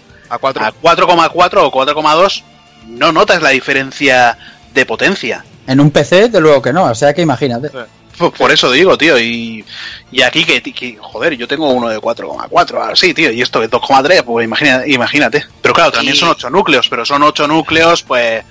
Es que no se, no se pueden comparar, porque, joder, uno, No. eh, tiene, esto tiene el procesador y la gráfica lleva integrada. un- y para, para poder meterte en una caja más pequeñita, para poderle para Y poder refrigerarlo mejor con, con la mierda esta de, de la chapa esta metálica de tubo, eh, bueno, refrigeración por tubo esta, o como Eso se sí llame. que está, eso sí que es verdad que es de aplaudir, ¿eh? Eso, lo de la refrigeración líquida. Ten en cuenta que los voltajes que se están moviendo ahora las, las, las, los- las generaciones, cada vez necesita, PlayStation 4 Pro Claro, ¿no? eh, eh, Sí. necesita ventilación, es decir, Hombre, y lo de la refrigeración líquida sí que es un paso casi diría ya obligatorio para todo lo que venga en- a posteriori. Eh, eso Mira, hace la- que tu hardware sea un caso gruyera, así de claro. Mira, yo te, yo te digo, la, la Play 4 Pro, yo le pongo la pausa con el Horizon para hacer alguna captura de imagen y se ponen los ventiladores, tío, para soplar. Pero Sí. yo, lo ve- yo lo veo normal, porque tienen tanta potencia, se calientan tanto que necesita refrigeración. Sí, sí. Es igual que con un móvil, un móvil de estos, de un Android, de, de lo que sea, tío, que si tú estás mucho tiempo con el móvil, con muchos juegos, se te calienta. Pues Pues no tienes, no tienes suficiente refrigeración. Pues con esto pasa lo mismo. Un PC, pues joder, un PC, tío, igual jugando a un juego se te calienta 60 o 80 grados. Y, y, hay PCs con buena refrigeración que, que se te calientan. Pues, eh, joder, cuanta más potencia, más se te va a calentar. Hmm. Sí, No sé. está claro. Y también, también cuenta que Microsoft es experta en hacer cajas inmensas de consola, o sea, Sí. unas carcasas increíblemente grandes con transformadores externos, o sea, imagínate ya, pues si la, si la One es grande, imagínate lo que les puede salir con la Scorpio, o sea, ya igual habrán dicho, nos sale más barato la refrigeración por tubo que lo que nos vamos a gastar en plástico. Puede Pero ser esta- una esta caja, lleva- una caja, una thermal take, una, una Tazen, ¿sabes? Un- Ya una ves, torre, una torre de la hostia. Pero pi- Bueno, pero se han empeñado ya. La, la Xbox One S no es grande ni fea, ¿eh? Ojo, cu- que esa No, ahí ya. Pero, pero es lo que te he comentado antes, es que tiene agujeros a saco. es que o, Bueno, o- pues- o- o- o acabamos teniendo consolas con refrigeración líquida para que no se te quemen, o tenemos hardware con agujeros por todos lados para que eso ventile, como un queso gruyer, porque si no, no hay forma. Pero una, co- una cosa es la fuente de alimentación interna, tío. sí, sí. Eh, Sí, sí. No, lo, no lo veo tan claro. Joder, yo creo que una de las mejores cosas que tenía la, la One, bueno, la One S me parece ya llevaba interna, es que era externa. Eso, eso te ahorra temperatura bastante, tío. Por eso la- las, las Ones suelen ser tan silenciosas. En comparación con una, con una Play. Una Play 4. Ahí estoy de acuerdo Pero regular. dentro... Pero bueno, esto ya es un debate súper súper Claro, de tío. gafapasta, pero estoy de acuerdo regular. No, sí, yo estoy entendiendo nada de lo que diciendo. No, Sí, yo es creo que la gente se aburre ya. idea. Sí, sí, sí, sí, ya hablad de la refrigeración de tal, pero bueno, no sé. A ver Vale, si si- sorpresa, y a ver si- si el día 11, ¿no? Jordi, a ver si el día 11 dicen, yo qué sé, Scalebound 2, Sí, porque el 1 el uno ya Es que, no, no, es que iba un 1, que, que al final, van, que, que venga, que lo sacamos, que sí. Bayonetta, sí. Bayonetta 3. Hombre, piensa, piensa que está la cuenta atrás esa de Bayonetta. C- CD Projekt se viene con nosotros y va a hacer The Witcher 4. Ojo, eh, ahí un tema. Oye, que The Witcher 4 ya está confirmado, ¿eh? Ah, si, si el Phil Spencer se fue a Japón a, tra- a, a, a oler a Choto y a pillarse algún desarrollador, a lo mejor se ha traído algo, algunas bueno bajo la manga. Sí, igual se ha llevado los Licon de Japón. No Se habrá pillado otra vez al del D4, se habrá pillado. No, esa, me aguda. Sueri. bueno, si os parece, yo considero que pasamos. dejamos a la Scorpio ya descansar por hoy. Nos vamos a algo más divertido, por llamarlo de alguna manera, por no Sí. decir cabronadas, que son las April Fools que hemos visto este mes de abril, este primero de abril. Hemos recopilado por aquí algunas que por grotescas, por, por espero que sea una broma de verdad o, o por llámalo X, eh, valía la pena comentar. La primera me parece que venía de Greenman Gaming y era el anuncio de Aquaman 2. Mm. Joder, yo no sé, yo no sé si llegasteis a jugar al Aquaman en, en GameCube, pero vaya cosa más horrenda. O sea, eh, es, es digno de estar en la colección de Kafka. Y, y de estar en una vitrina Hablar- de hablarme honor. más de este Y juego. seguro que está. Y seguro que está. Es, No, es no, no, digno, no. es digno de una vitrina de honor, te lo aseguro. O sea, deja loquísimo. al nivel del Superman 64. Que no te digo nada y te lo digo todo. Luego, otra noticia que esta sí que ha hecho más pupita a la gente era el anuncio de Tactics Alexander, un juego que mezclaba Tactics Ogre y, y cositas de Final Fantasy por Square Enix y además se veía con un rollo así 8 bits, entre 8 y 16 bits, con un tráiler muy, muy bonito, muy currado y, y ha jodido muchísimo a la gente.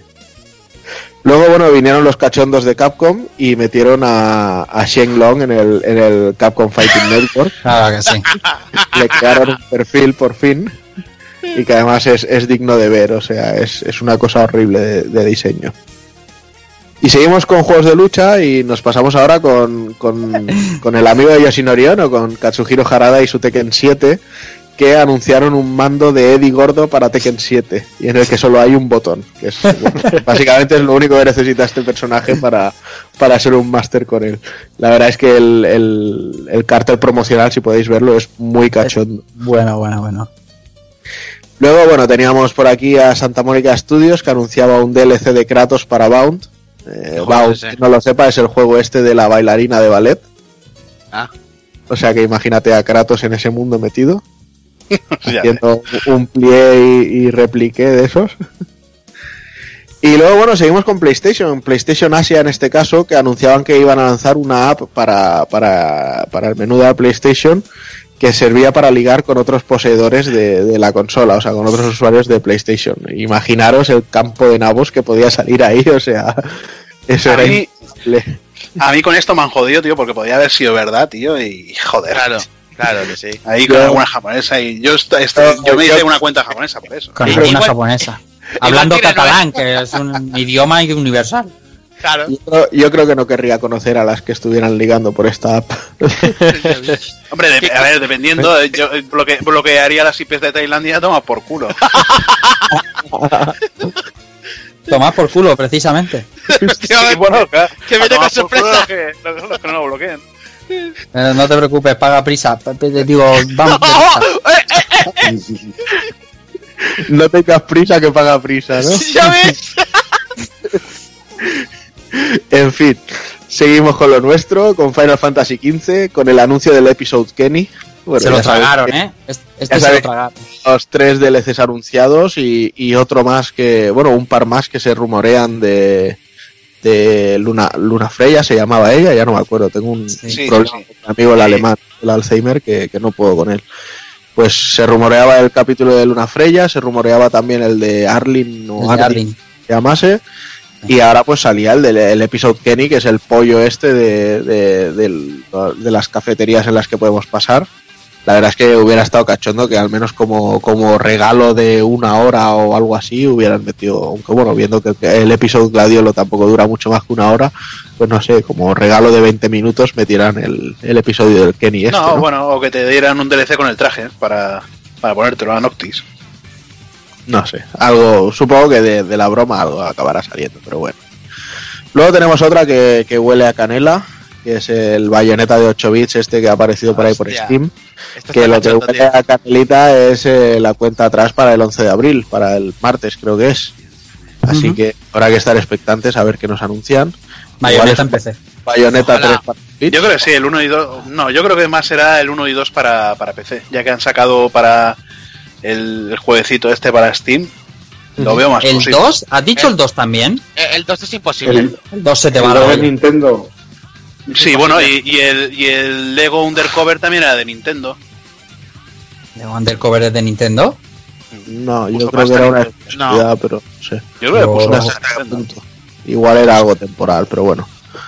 No sé, habrá que esperar, ya nos queda poquito, hasta el martes. Y luego para finalizar, yo ya no sé cómo interpretar esto, porque Uf, primero se que, que el concepto en sí era una broma, luego dijeron que la broma era que nos lo tomáramos como una broma, porque en realidad sí que iban a hacer el juego, luego se dice que no, que en realidad la broma era hacerte creer que la broma era algo real y que realmente es una broma, o sea, yo ya me he perdido con, con los hijos estos de Arica y con su Fighting Lion X, que la verdad para los que no lo sepáis, esta gente son los que hicieron los Street Fighter EX de PlayStation.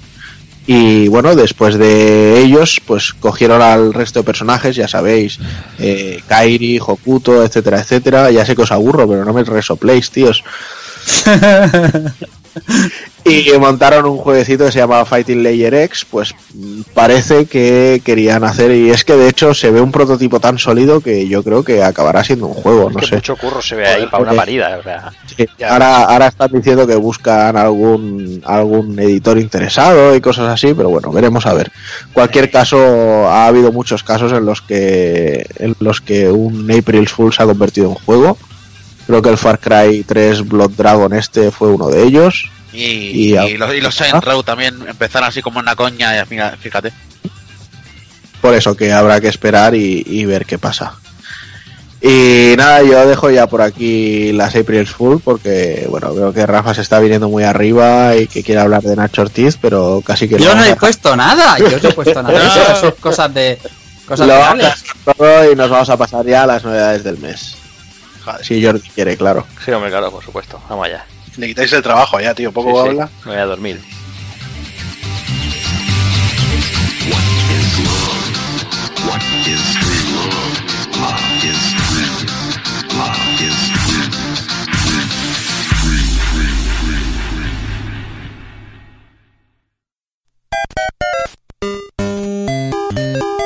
Visítanos en pulpofrito.com. Te esperamos.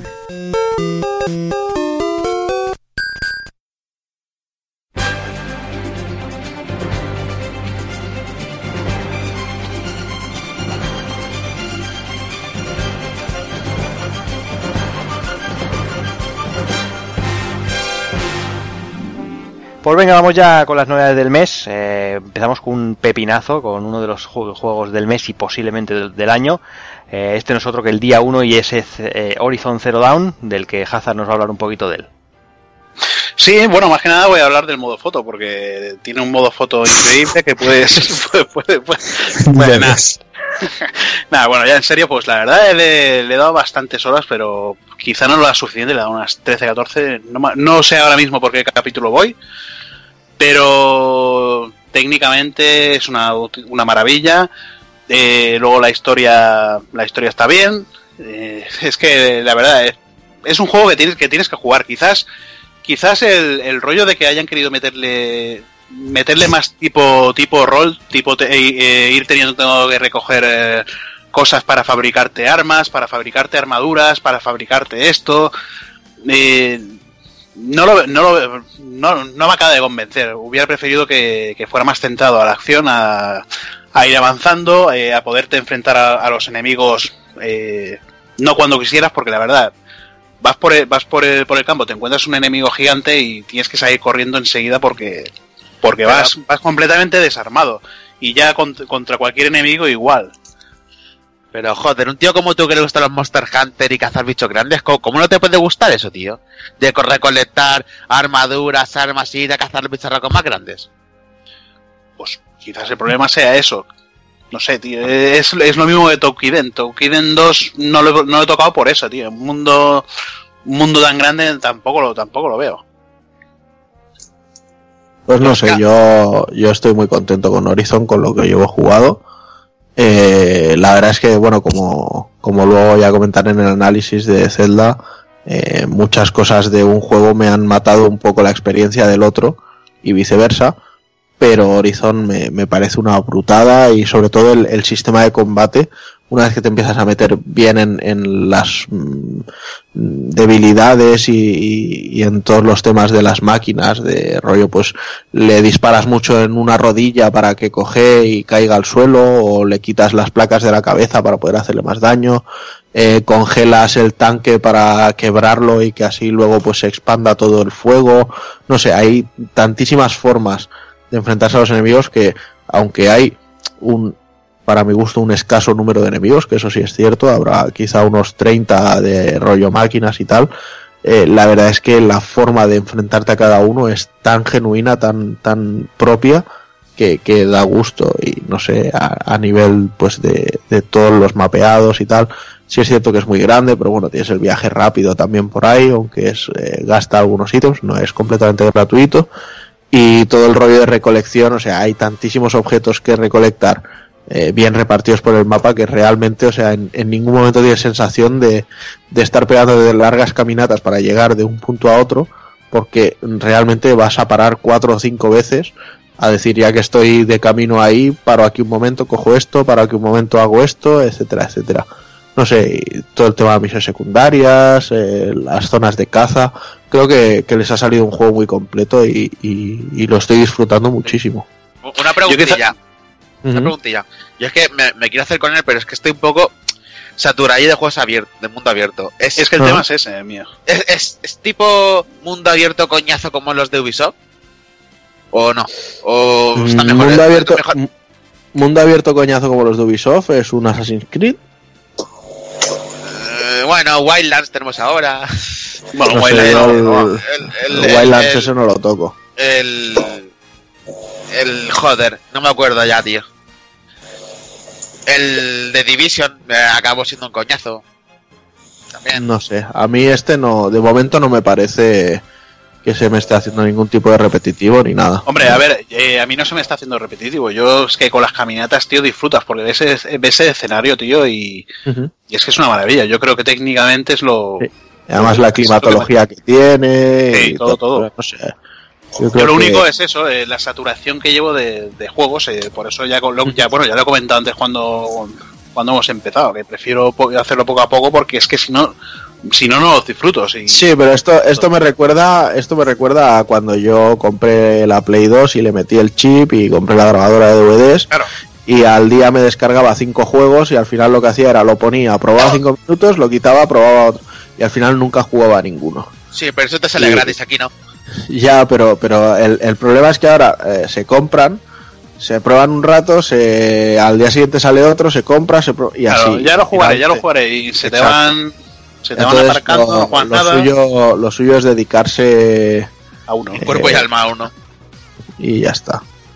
Pero no, yo ya os digo, estoy muy, realmente muy contento con él. Y además en, en PS Pro se juega muy bien, en la normal también, porque lo he visto en casa de un colega, y con la tele 4K se ve de lujo. O sea, aquí sí que Sony ha, ha sacado pecho con, con el tema de conversión de PS Pro. Pues ese va, va marcado ya en la lista. Pues venga, seguimos, seguimos con el día 3 y con ese juego de, de, de ordeñar vacas con One to Switch. Kafka sabemos que, que le está dando duro ahí. De ordeñar de vacas, que es Joder. Simulador de pajas, y el de comer pollas, que es el de, el de comer. hay uno que es de comer Perritos. Sí, sí, comer perritos que es comer pollas. O sea, Sí, sí, sí. este juego ha sido una, Eh, es un juego que yo, eh, el mayor eh, fallo que le veo es el precio. Dos cosas. Una, el precio. Yo creo que es un precio desorbitado. Pero bueno.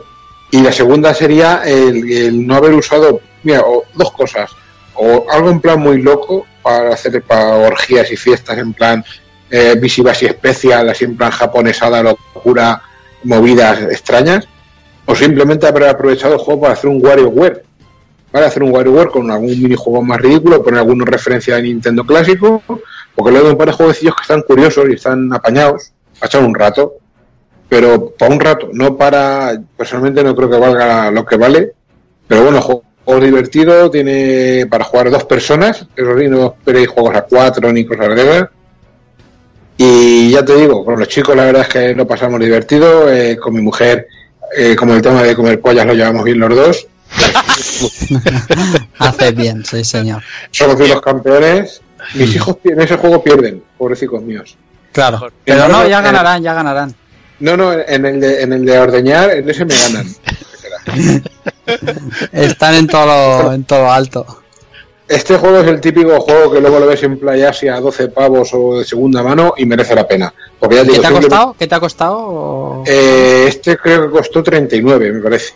39, Bueno, 49, no, ya no. Joder, joder, casca, pero es que yo veo vídeos jugando a ordeñar o el otro y es muy ridículo, tío. Es que vi, vi a una Claro, pava es que a- haciendo el gesto que parecía que está- se estaba comiendo una polla y Tú ahora- tocando los huevos, Eh, tío. son- Era tú, ridículo. tú ahora, tú ahora imagínate este juego para cuatro jugadores en lugar de para dos, que es una pena, pero bueno, para cuatro. Pues eso, eso sería un bucaque.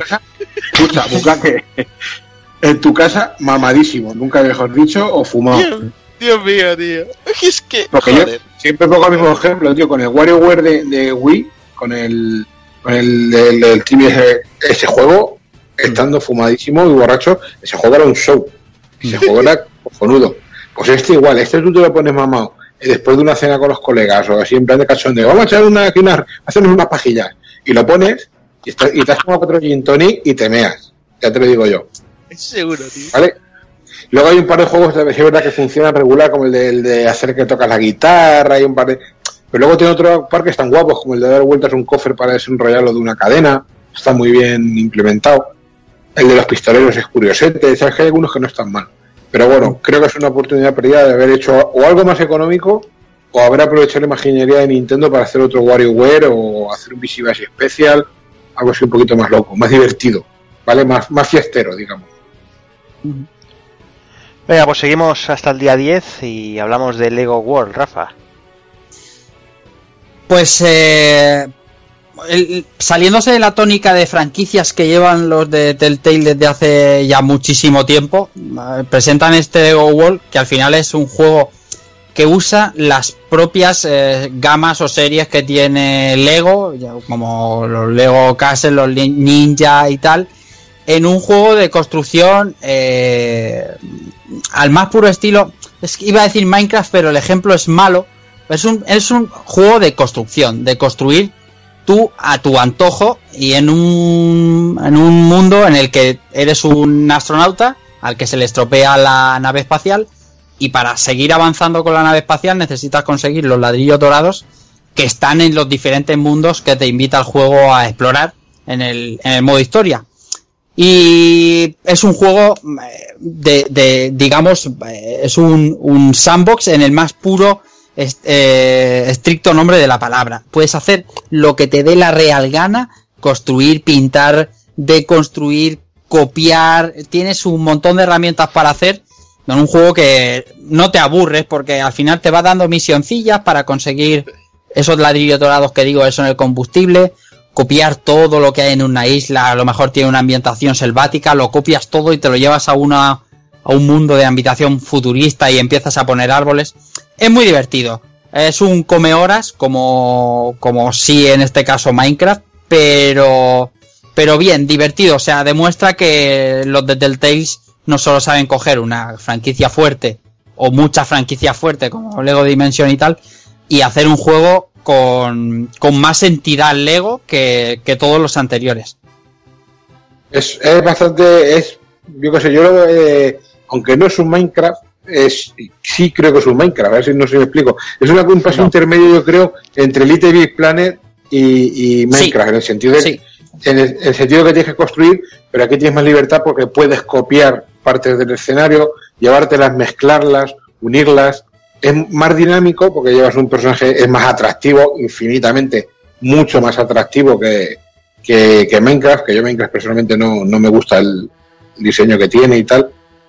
Creo que tiene más posibilidades también, es más divertido. eh, los- luego la imaginería, como dice Rafa, de, de los Lego de Ninja, de todas las franquicias Lego propias, Mm. pues creo que lo viene muy bien. Estéticamente es un juego bastante, como digo, atractivo, bastante solvente. El tema de las piezas suyas, de recolectar piezas para pagar, eh, uso la moneda de pago para comprar cosas, para comprar copias, eh, los- las herramientas que consigues desbloqueando actividades, los tutoriales. Luego el precio, no olvidemos el precio, que es un precio, un juego de, que vale 25 euros, creo, me Sí. costó. Que como ha cumplido mi hijo los años, lo hemos regalado. Y Mm. yo creo que por 25 pavos es un juego bastante bastante completito. Es, es un Lego, ¿vale? Vamos a partir de ahí. Si no te gustan los Lego, aunque te guste Minecraft o y Little Big Planet, olvídate de esto, porque esto es más Lego que yo creo que, que otra franquicia. Sí, sí. Venga, pues seguimos el mismo día, salía otro de los grandes juegos de, del mes y del año, hablamos de Nier Automata Sound. El, el, Nier, sí, el culo de 2B que diga Nier Automata. Pues muy rico el juego, la verdad. Yo no estaba dudando de pegarme entre Play 4 y PC y al final caí en, en PC. Por eso de que es digital y lo tengo facilitado para pillar. Y así compartimos con, lo comparto con Hazard. Y la verdad es que una grata sorpresa porque yo no jugué el anterior. Es un estilo muy diferente y no me gusta nada, lo he comentado alguna vez. No es mi rollo. Y aquí me he encontrado un buen JRPG de mundo abierto, mm, unas historias muy locas, o sea, no es muy largo, o sea, si te saltan las secundarias, que es lo que he hecho en mi primera partida, el juego se te va unas 5 o 6 horas, pero cada combate que he tenido que hacer contra jefes y lo que me he encontrado en el mundo ha sido muy, pero que muy disfrutable. He jugado, hay que decir, en dificultad normal y a veces me daban candela, así que imagino que en niveles altos tiene que ser desorbitado, eh, la dificultad japonesa loca. Y la verdad es que muy muy rico eh, lo que te plantean a nivel de si los cyborg pueden llegar a ser más humanos que los humanos o si es que tienen realmente al final sentimientos o lo están imitando. Y eso creo que lo, lo plantean muy bien. O sea, ahora que está la movida con Ghost in the Shell y, y todo lo que está saliendo, creo Mm. que ha sido ba- bastante oportuno, la verdad, la serie de este juego. Y pues, muy, muy rico. Me falta hacerme todavía lo- el resto de finales. Y eso me gusta que, que tenga varios y que no solamente sea de historia, que cualquier gilipollez, por ejemplo, empezar la nueva partida con el chaval, que si terminas la primera partida con 2B empiezas con el, con el que te sigue, con 9S. Y una tontería muy, muy guapa que me pareció que es que cogí, en vez de hacer lo que me mandaban, me fui por otro camino y a tomar por culo, diguen, y eso es un, un final más que, que obtienes, creo que era el G. Y, y locuras así, que la verdad es que me han, me han pillado por sorpresa y no, no tenía muy, muy pillado a Yoko Taro lo que tenía este señor en la cabeza y lo que tiene me gusta, aunque parece que esté chiflado. Pues es que más, o- más o menos has descrito un 90% de, del primer Nier. Salvo, a ver, eh, los combates, que ya sabemos que los Sí. combates de Platinum Games son la hostia. Por eso, por, por eso precisamente los han cogido para, para los combates de este juego. Porque digamos que los de Drakengard 3 le salieron un poquito chustas. La verdad que el juego a mí, eh, no sé, técnicamente para ser un juego japonés, no lo veo, no lo veo mal, está claro. Eh, no, no es un Horizon, No, No es desde un- luego que no. no es, Es, un, es- no es un Zelda, bueno, Zelda entre, entre comillas por la capacidad de la, de la Wii U y Switch, pero hostia, a mí, me ha- a mí me ha encantado el, tanto el diseño de, de personajes, el diseño de escenarios, Sí. eh, los combates contra los jefes, la- las locuras de, de Yokotaro, la banda sonora, que la banda sonora es, muy es- rica, es tío, muy perfecta. rica. Ya ves. Y es un juego que, bueno, lo, lo- lo mismo que el Horizon, por saturación lo he dejado ahí, eh, le he dado un par de horas, lo he dejado ya aparcado porque a este le quiero dedicar, pero su tiempo, ese tiempo de acabarme el juego, volverme a acabar, de verme todos los finales y... Este es un juego que me hubiese gustado saber vuestras opiniones en Play 4, pero parece que no, no lo habéis dado, ¿no? ¿O qué? Yo le he dado en Play, en Play 4 y, y la verdad que en Play 4 lo veo, lo veo bastante bien. Hay algún momento, por ejemplo, cuando llegas a la ciudad en bueno, la ciudad destruida que, que sí se nota un poquito la bajada de frames, ya y ya y ya sabemos que Platinum Games siempre es muy muy quisquillosa con los, los, frames, siempre van los juegos a, 60 frames. Hay alguna pantalla del desierto también un poquito, se nota que va un poquito más lento el personaje, pero dentro de cabe no, lo veo mal.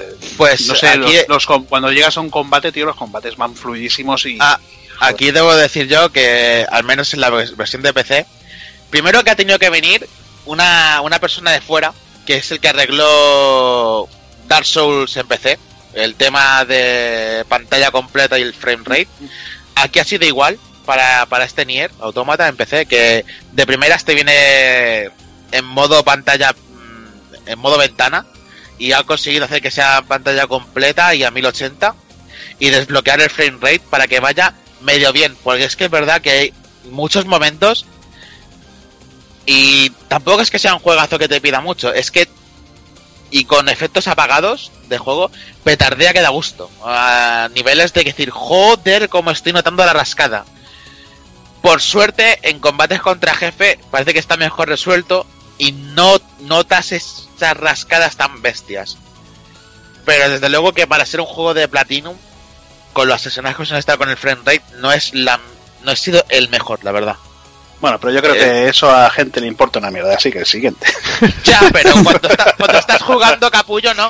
Y lo notas. lo sé, es que. Pues vale. Así que ya veremos. Bueno, eh, aquí los que más han jugado creo son Dani y Evil, que es los que no están. Que creo que el Dani ya va por la segunda vuelta, eh, están, todos enfermos y seguramente el próximo programa algo que comentar. ¿Están enfermos seguro, no, Jordi? Sí, sí, y Evil seguro que quiere comentar algo el, el próximo programa, vamos, te lo digo yo. Y es que ya van dos programas, ya, yo sospecho ya. Sí, sí, sí. A ver, a ver. mayores ya. A ver si no nos va a tener que enviar algo, pero bueno. Vamos a por el siguiente, a por el día 10. Eh, seguimos con el día 10 con Atelier Firis, que aquí vamos a hablar un poquillo del Taco Kun. Bueno, pues la verdad es que Koei Tecmo, si puede decir algo con, con, sus sagas, es que siguen unos patrones muy fijados, ¿vale? Lo vemos con los Musous, que cada trimestre o así tienen alguno, y con los Atelier, que bueno, ya han cogido la tónica de Atelier por año y, no fallan. Y este Atelier Fury, si no me equivoco, es la segunda entrega de la, de la primera trilogía que está apareciendo en Play 4 que es continuación de, Atelier Sophie. Y la verdad es que, bueno, como siempre ocurre, es bastante continuista, eh, hace muchísimo énfasis en el tema de la alquimia. Y bueno, vemos algunas novedades en, el combate, como los enlaces eh, de forma un poco más extensa de, la que habíamos tenido en otras entregas y demás. Pero bueno, ya sabemos lo que es Ghost, es un juego así, lo podemos llamar de nicho, porque no? Eh, técnicamente muy justito, aunque visualmente resultón. Y poco más os puedo decir, RPG muy tradicional, muy, muy del estilo de siempre, con los turnos. Eh, muchísimo énfasis en, pasar ratos en el caldero haciendo eh, alquimia, que realmente se hace divertido en cuanto le empiezas a coger un poquito el truco. Y, nada, recolecciones y, matar bichos. Y precisamente antes le, le comentaba un poquito a Son fuera de micro que esta saga en sí, en general, por lo que se caracteriza también mucho es que no hay no hay una grandilocuencia en, en la historia, no, no salvaremos el mundo, no habrá alguien que vaya a acabar con, con toda la humanidad y nosotros seamos el elegido, sino normalmente siempre simplemente es mantener a flote nuestro atelier. En alguna entrega hemos visto pues algo de, de búsqueda de, familiares y cositas así, pero por lo general se, se mantienen unas historias más amigables que épicas. Pero cuando digo amigables tampoco entro en, en la mediocridad de, del chiste fácil y, la tontería japo de que pueden tener juegos como los Neptunia, por ejemplo, sino que hay, hay una consistencia. Así que yo es, es una saga que siempre me ha gustado mucho y, la disfruto bastante, la verdad. No, la verdad que eh, Atelier es una saga, tío, pero me, eh, yo me acuerdo que me compré por el 96 o así una revista y se había anunciado en Play 1 el, el Atelier Marie, me parece que era, y los diseños de personajes eran una, maravilla. Y bueno, no, han, hecho uno cada año, pero pero bueno, me parece que en Play 1 habían tres, en, la 2 habían otros tres, luego ya la, 3 ha ido a más. Sí, en la 3 hay seis, creo. Sí, por eso. Y Pero, la, llevo la- bastantes. pero, pero la saga está bastante bien considerada dentro de cabe. Sí, sí, sí, yo ya te digo, yo les tengo mucho aprecio y los No, de sí, Play no. 3 me los he hecho todos, o sea, Mm. es, es la cita anual. Y es que dentro de cabe Gust, bueno, eh, técnicamente son juegos así justitos, pero joder, no, no es comparable con los, los Neptunia, tío. Los Neptunia son un puto coñazo de texto, de, de chistes de Nepu, críos de cuatro años, tío, Sí. Nepu, nepu, cacaculo, pedo, pis, y Mm. ya está. Y estos al menos se ven más, más consistentes, pero bueno. Pues bueno, Pues primero que estoy contigo, Hazard, vamos hasta el día 16 y con Senran Kagura Peach Beach Splash. Bueno, pues yo creo que es el, el intento de Marvelous para, para entrar en el juego competitivo online. Para, ha dicho, tenemos tanto hikikomori otaku así en, en Japón dentro de sus casas que, vamos a sacar un juego competitivo online. Bueno, un juego de, de pistolas de agua con los personajes de Senran Kagura. No tiene la fluidez de los combates de Senran Kagura de, bueno, espadazos, combos y todo esto. Es más, pues nada, tenemos la, la francotiradora, tenemos gente que, bueno, personajes que llevan eh, bazooka, otros llevan eh, UCIs, eh, pistola, doble pistola, todo esto, bueno, con, con pistolas de agua, un combate de, de pistolas de agua con las tías de- del Senran Kagura, eh, a mojarlas, a desnudarlas, a hacerles especiales y... Ah, coño, estabas ahí con- contando ahí una profundidad, digo, que está hablando de un juego de pistolas de agua. Mejor- tortillador está, no sé cuánto. Sí, sí, sí, es que han, han intentado hacer eso. Yo creo que con el, con el éxito que ha tenido el, el Battleborn, pues han dicho, vamos a hacer un juego pareci- parecido. Madre. Joder. A mí no me De llama hecho, la a- atención que el juego de Nintendo, tío. De los calamares. De Pues hecho, yo ha habido, ha habido una April Fool bastante cachonda también con el Senran Kagura, Sí, sí, que había, habían sacado a la, a la vieja de setenta y pico años como personaje jugable en bikini. muy bueno. Pero no sé, a ver, el juego es entretenido, pero pierde la variedad de, lo- de los Senran Kagura y se hace, pues nada, como un shooter en el que, pues bueno, la única diferencia que hay entre personajes son las armas, no, no, el tipo de, de- lucha. ¿eh?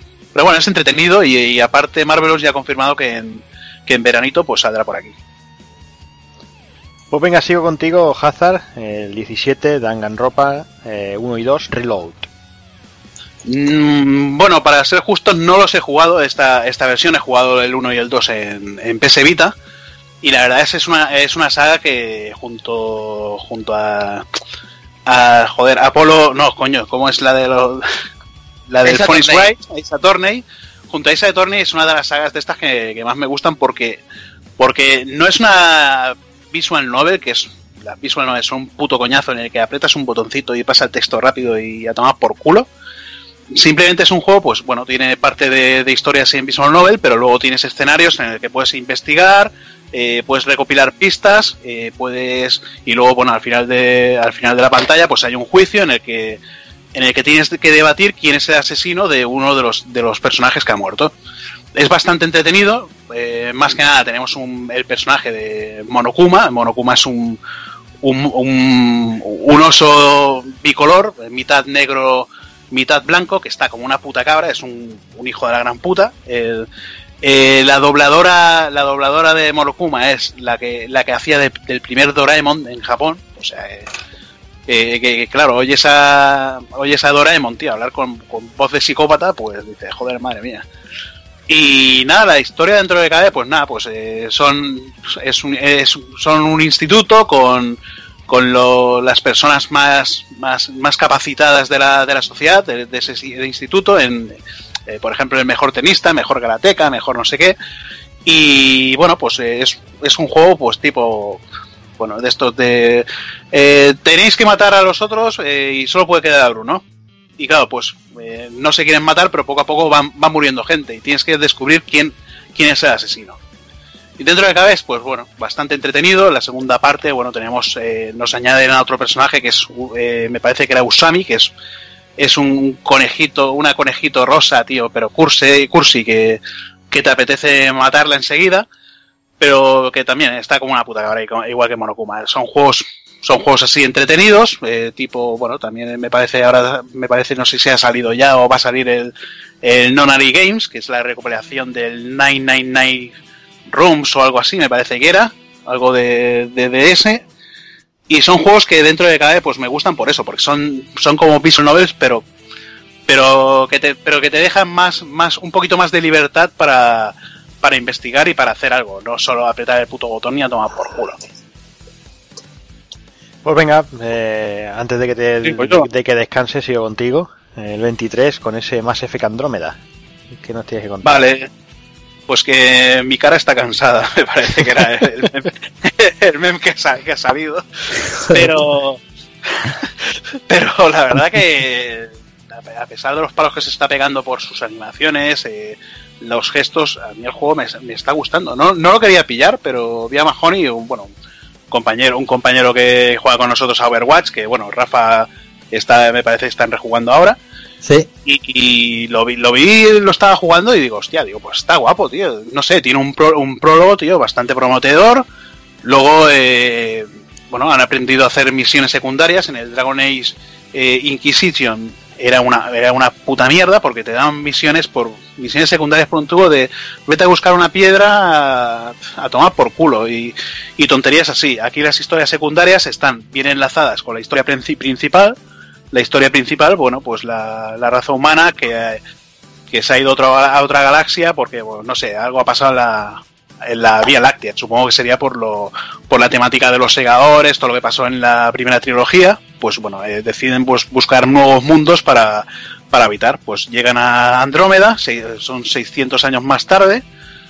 Y nada, pues es, es eso. eh, gráficamente, eh, no sé, el el persona- los personajes principales que te dan, eh, la tía, tanto la tía, bueno, la tía es, el, di- el diseño era, era malísimo. Ahora han sacado el parche, el parche 1.05, me parece que han, arreglado un poquito lo que sería, lo que sería, bueno, las sombras, las sombras, más que nada le han, han puesto sombras en las cuencas de los ojos, han remodelado un poquito los personajes, han puesto mejores gestos y mejora, mejora bastante. Pero la historia, pues bueno, está interesante por, porque sí.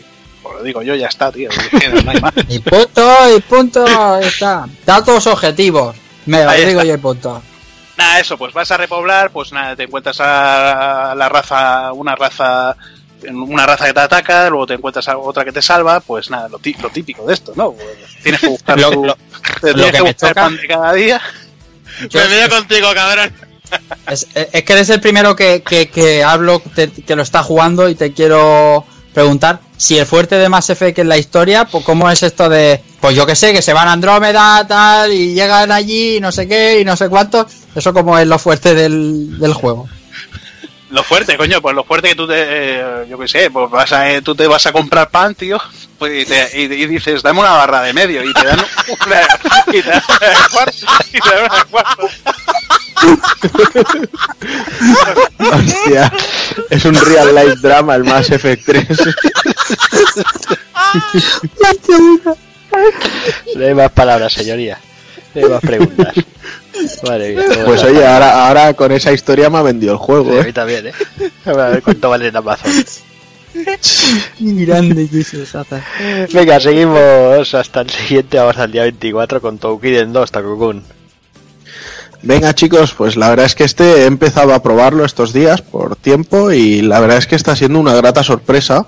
A ver, si bien es cierto que se nota que es, que es un juego que ha salido para, para creo que son las tres consolas de Sony, eh, PS Vita, PlayStation 3 y, y PS4 Correcto. y se, y se nota técnicamente. Eh, la verdad es que es un juego muy agradecido que a la que le dedicas dos, tres horitas y empiezas a coger cosit- cositas y, y por el poblado y, y ver un poco el juego, eh, se hace muy divertido y, y, y el cambio de enfoque que le han dado de, de hacerlo un poco más en plan eh, espacios muy abiertos, que no mundo abierto, sino espacios No, no. muy abiertos para las misiones y, y ir encontrando subquests dentro de- del poder mientras tú estás haciendo una misión, ir haciendo recados y, y otras cosas y demás, le, le sienta muy bien. Hay muchísima variedad de armas.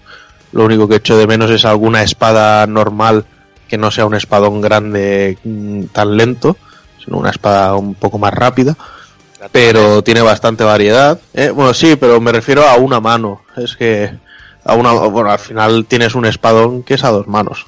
Pero bueno. Y no sé, tiene un editor bastante curioso de, de personaje. con, pe- con peinados muy bizarros.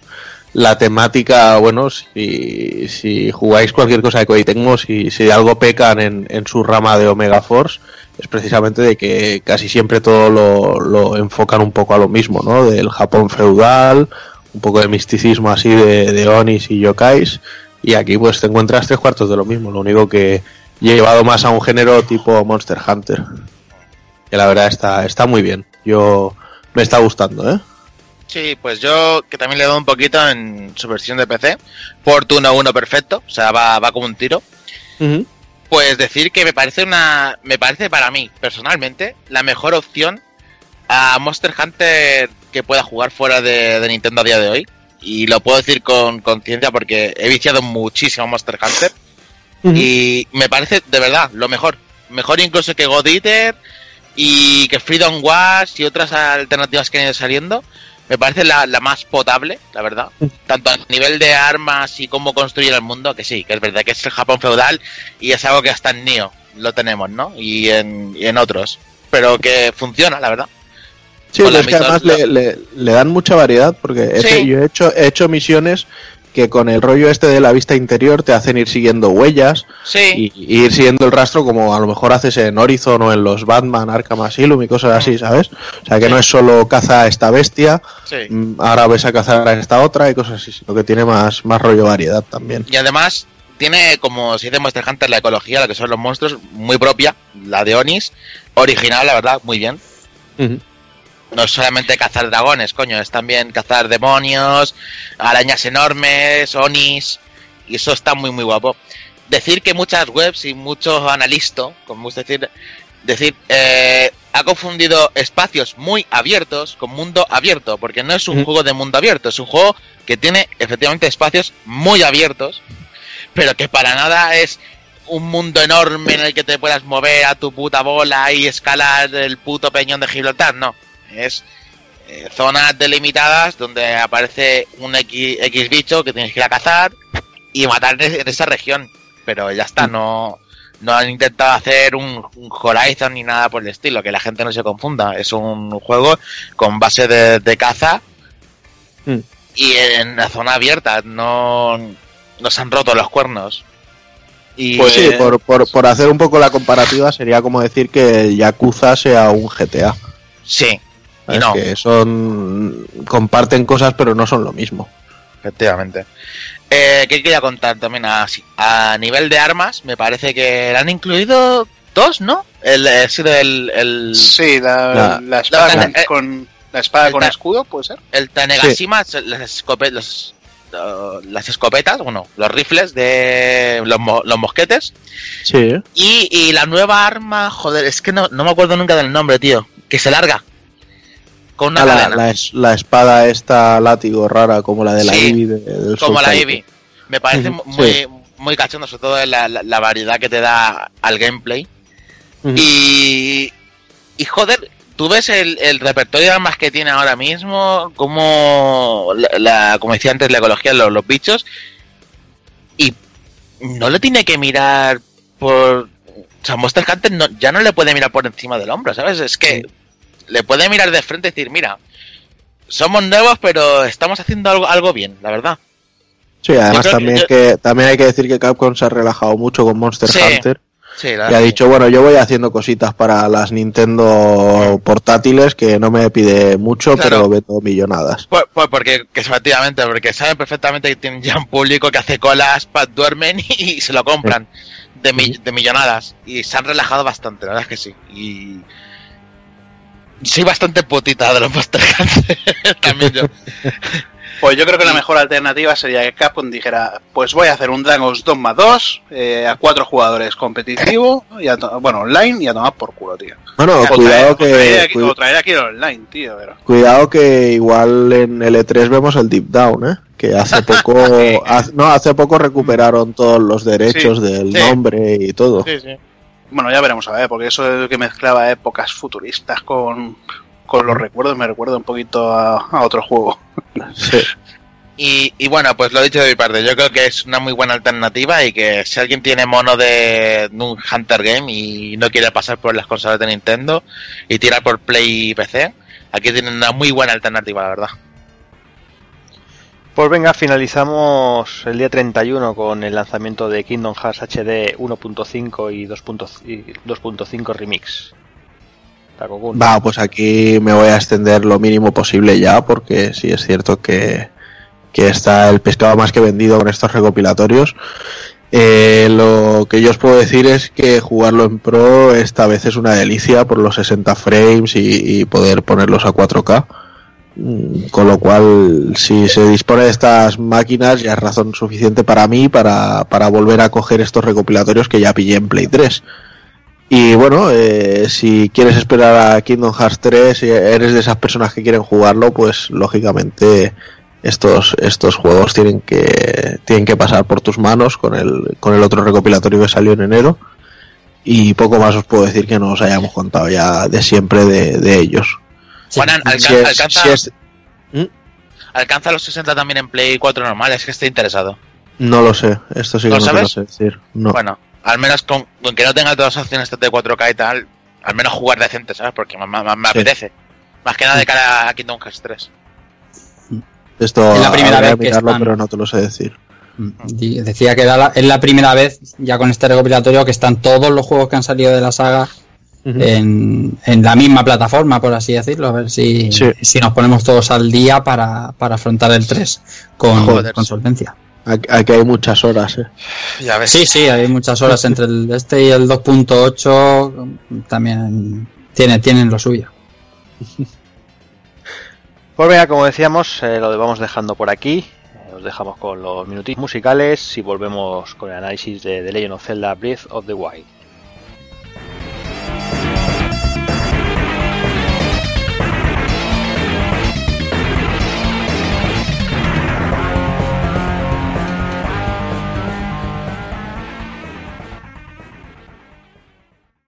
Y este mes, en los minutos musicales, tenemos el tema Sadame, de Tenchu 3.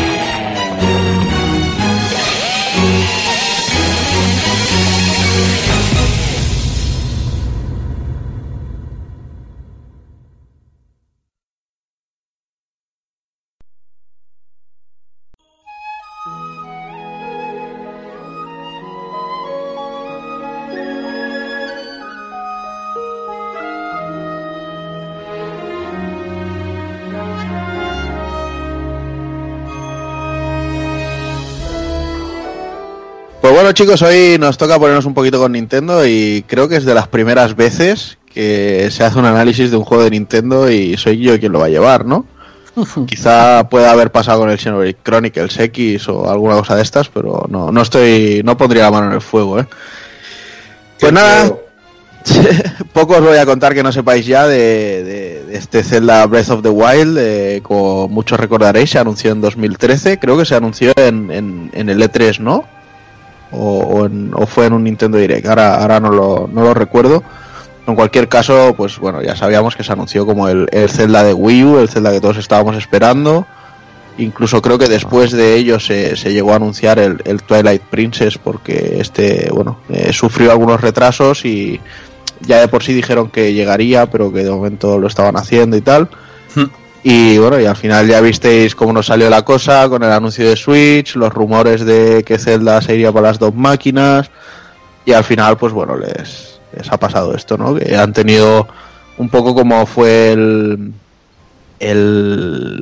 El de. Sí, el Twilight Princess sale, el- y- exacto. y Wii. Exacto, el Twilight Princess que, que salió para la Cube y la, y la Wii. Así que, bueno, eh, lo que sí que es muy curioso, eh, ahora que ha sacado el, el tema Twilight Princess y otros celdas, es el rollo este que últimamente venía buscando Nintendo de, de un mundo abierto, ¿no? O sea, en, Wind Waker estaba el rollo de- del, del mar con la barquita y, y ir descubriendo islas y demás. Y en Skyward Sword teníamos el, el rollo del pájaro y de ir volando, aunque el cielo estuviera increíblemente vacío. Pero ahí teníamos eso- esos intentos de, de concepto, ¿no? De, de- de hacer un mundo más grande, eh, donde interconectar las mazmorras y, y quizá la, la jugabilidad más, más clásica. Sin embargo, en, bueno, el, pues- en el Link, el Limited Worlds, en el de 3DS, Ajá. también se apostaba por un mundo que desde el principio ya podías ir entre comillas a donde quisieras simplemente y no tenías que conseguir los objetos, los comprabas, los, bueno, los- realmente los alquilabas. Y también es un, un mundo dentro de sus limitaciones, digamos, abierto, en el cual pues ibas recorriendo todo también eh, desde un punto de vista, por eso, que, no tenías que seguir un orden de mazmorras consiguiendo unos objetos, sino que los tenías disponibles desde el principio, por ejemplo, también. De hecho, el, el Eiji Aonuma este ya ha dicho que, que seguramente esta fórmula sea la que llegue para próximos celdas. Así que. Bueno, bueno, bueno, espera, espérate porque la Noma cada vez que le preguntan dice una cosa distinta, ¿eh? porque un mes ha dicho cuatro cosas distintas. Ha dicho que le mola lo de el Skyward Sword hacer una versión HD para la Switch. Ha dicho también que no hay que descartar que le molaría hacer otra vez otro tipo jugabilidad 2D como la Link Between Worlds. Que tampoco estaría mal retomar la fórmula anterior de los Zelda. El último, que sí que esto ha venido para quedarse. Cada vez que le preguntan, dice una cosa distinta. Por cierto, maricones, que no me habéis presentado. Lo estaba diciendo a Juana por el chat del grupo. Digo, está aquí hablando Juanma, aquí la gente dirá, ¿este quién coño es? Estará todo el mundo diciendo, ¿y, y esta voz quién es? La, la, el hada de los cojones del Skyward Sword que viene aquí a, a destripárnoslo todo. Mira que habéis dicho, cuidado con el lenguaje, ¿eh? pues ya entro yo a decir dos palabrotas. Es que no puede ser, ¿eh? Esto, Bueno, pues venga, Jordi, no te voy a quitar tu rol de, de presentar a nadie. No, Venga, bueno, va, dale. estás tú ahí, ¿no? tenemos aquí a dale, compañero de dale. Retromaniac. Y bueno, que, que como también es parte de su casa, tenía ganas de hablar de Zelda y aquí, aquí está para soltar sus cosas. Nada, yo me dedicaba aquí a tocar a la puerta a las 3 de la mañana al timbre de, de Jordi constantemente todos los días hasta que me ha dejado colarme a última hora porque misteriosamente se han caído un par de los que iban a venir. O sea, ya cuando se descubra lo que ha pasado. Pero pues, escucha, has hecho bien, has hecho bien en llamar a la casa de Jordi, porque si llamas a la casa de Juanan, eh, estarías embarazado ya. Ostras. Oye, pues yo tengo una cosa, ¿eh? Aquí en Granada dicen que cuando un tío se quede preñado que la alhambra es para él o alguna historia de esa. O sea que mm, luego vamos a Pues mira, Pacha ya si quieres, Juanan. Entonces, esto lo digo porque ahora ya lo hablaremos, pero es que Juanan es el único hombre de- del mundo que se ha pasado el Breath of the Wild con un palo y una tapa de una cacerola en 30 minutos. ¿vale? Los enemigos huían de él y Ganon directamente se rinde. Es un final alternativo que por visto que Ganon se rinde.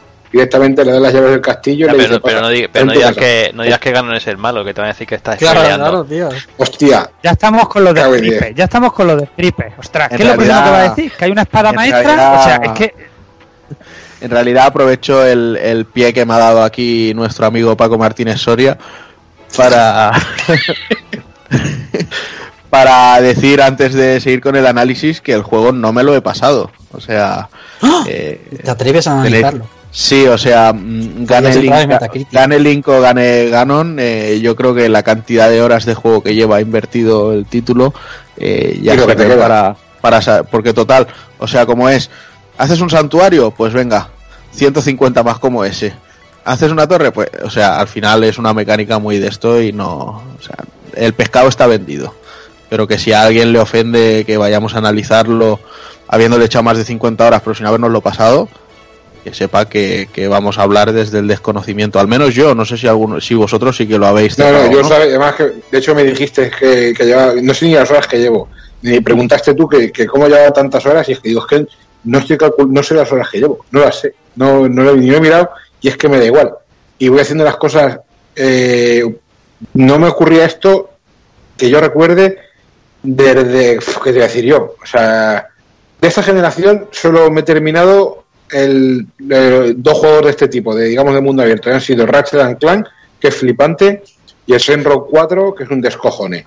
Hombre, El, el Ratchet, este- el Ratchet and Clank tiene lo mismo de mundo abierto que tú de negro del WhatsApp, ¿eh? Ahí no, iba pero yo. bueno, podía, entiende, vale, no es un mundo abierto como tal, pero puedes ir, aparte, va- te van abriendo niveles conforme vas avanzando, pero luego puedes volver a visitarlos con la nave, entiéndeme, entiéndeme de mundo abierto, ¿vale? A lo que yo me refiero, que, eh, que las horas que le estoy echando a este juego, el juego no- yo tampoco me lo he pasado, no lo he terminado, pero me ocurre lo mismo que a ti, o sea, es que mm, horas le he echado más que muchos que lo han analizado, diciendo que, eh, joder, hay vídeos que cuando dijiste, en una hora y media que se lo terminó un jambo loco en no sé cuántas horas, o sea, Sí, que a sí, mí no me es que- porque se- por- una hora, dos horas, no sé, una cosa muy rara. Pues a mí no me deje por hacerse un juego en dos horas, lo va a analizar mejor que nosotros, que le hemos hecho un montón de horas y estamos viendo detalles, estamos viendo movidas que seguramente este tío no ha visto. Bueno, en- en cualquier caso simplemente es avisar que la gente tenga constancia de eso, de que es un review abierto. Si al final veo que el ending del juego es una mierda, pues ya lo diré en el próximo programa. Pero bueno, nada chicos, me meto con la historia.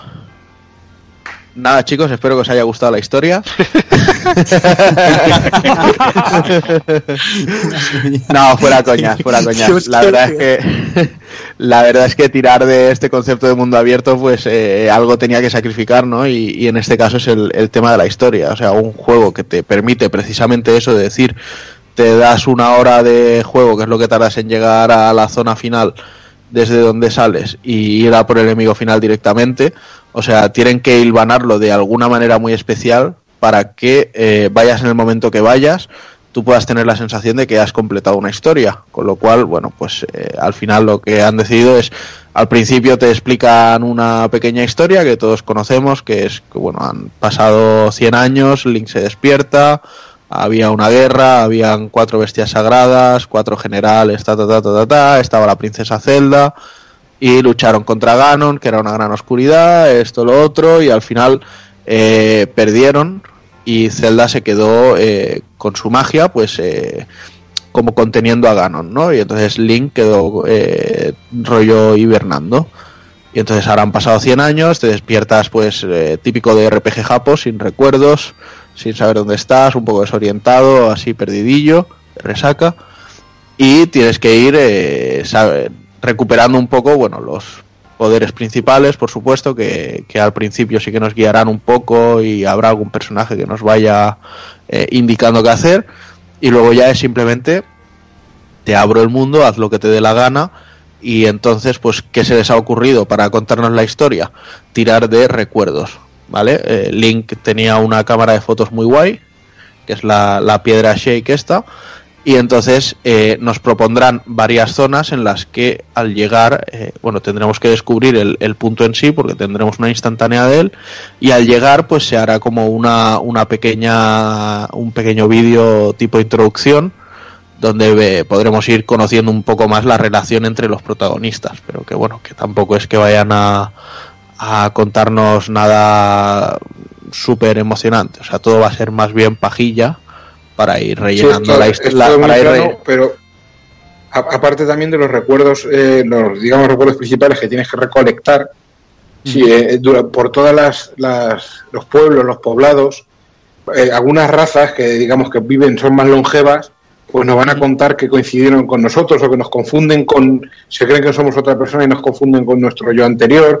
Y es curioso como cuando hablas con ciertos personajes principales de ciertos pueblos, dependiendo el orden en, que lo vayas haciendo, estos diálogos cambian eh, totalmente. No es lo mismo hacerte, es que no quiero decir spoilear poblados, pero hay un poblado Goron, para sorpresa a todo el mundo. Por ejemplo, si empiezas por el Goron y vas a otro, eh, al segundo pueblo que vas, algo va a cambiar ese diálogo y te va a hablar de los Goron y del, de otro pueblo siguiente. Si lo haces en otro orden, lógicamente, o llevas un arma o un accesorio que has conseguido en otro pueblo, pues esas cosillas van a cambiar los diálogos que, y las historias que te van a contar eh, la gente de los poblados. Tío. Es un detallico que también que a mí me ha hecho muchísima gracia también. Sí, el, rollete este orgánico de según como tú vayas creando tu historia, los personajes interactuarán contigo, se, se agradece. No es como Skyrim, ¿no? Que, que, te lo pasas y dices, venga, ahora voy a hacer sidequest, te tiras 200 horas después de haberte cargado al dragón, hablas con la pollera y te dice, mm, mata al dragón, y dices, hija de puta, lo hice hace 200 horas pues aquí la suerte es que no pasa. O sea, han tenido muy en cuenta tanto esto como... A, mí sí me ha pasado, a mí sí me ha pasado, ¿eh? Hacerme una misión y luego encontrarme en una posta a unos tíos hablándome de algo que yo ya había hecho, diciendo, a ver si haces esto, ¿no? Y encima tengo cobrarme una pasta para darme una pista de, de que será otra cosa. Y conforme tal, me aparece la misión desbloqueada y resuelta. Y yo, a tomar por culo. Pero si la lo tengo ya aquí el objeto ese ya del que me estáis hablando, joyo, por saco. Entonces, eh, se lo han currado, pero bueno, cuando es un juego de mundo abierto con tantísimas cosas, es lógico que, alguna cosilla de estas se, le, se les pase. Lo que a mí sí me hace gracia es eso, ¿no? El, tópico, ¿no? De levantarte eh, el personaje con, con, amnesia, ¿no? Yo creo que vale para pregunta del 1, 2, 3 lo de juegos japoneses en los cuales el protagonista tiene amnesia al principio. Un 2, 3 responde otra vez. Vamos, nos hacemos de oro aquí diciendo títulos. Ya es. Bueno, aquí, por ejemplo, yo sé gente que ha criticado el hecho de que sí cuando eh, es el héroe legendario de hace 100 años y, y, de repente sale, porque cuando sale es un moñas, con tres corazoncitos, no puede escalar, tal, digo, joder, y te lo explican 40 millones de veces durante el juego que es que estuvo a punto de morir, que por eso lo durmieron, lo durmieron porque, fue, bueno, es que tampoco, el caso es que estuvo a punto de morir y lo volvieron a dormir, y claro, el tío, joder, como digo, échate una siesta tú, ya no te digo de 100 años, estate tres días durmiendo, a ver cómo te levantas, joder, hecho una mierda. partido. Claro, además el pobre Link se ve levantado que ni los nervios ya le funcionarían, no sé.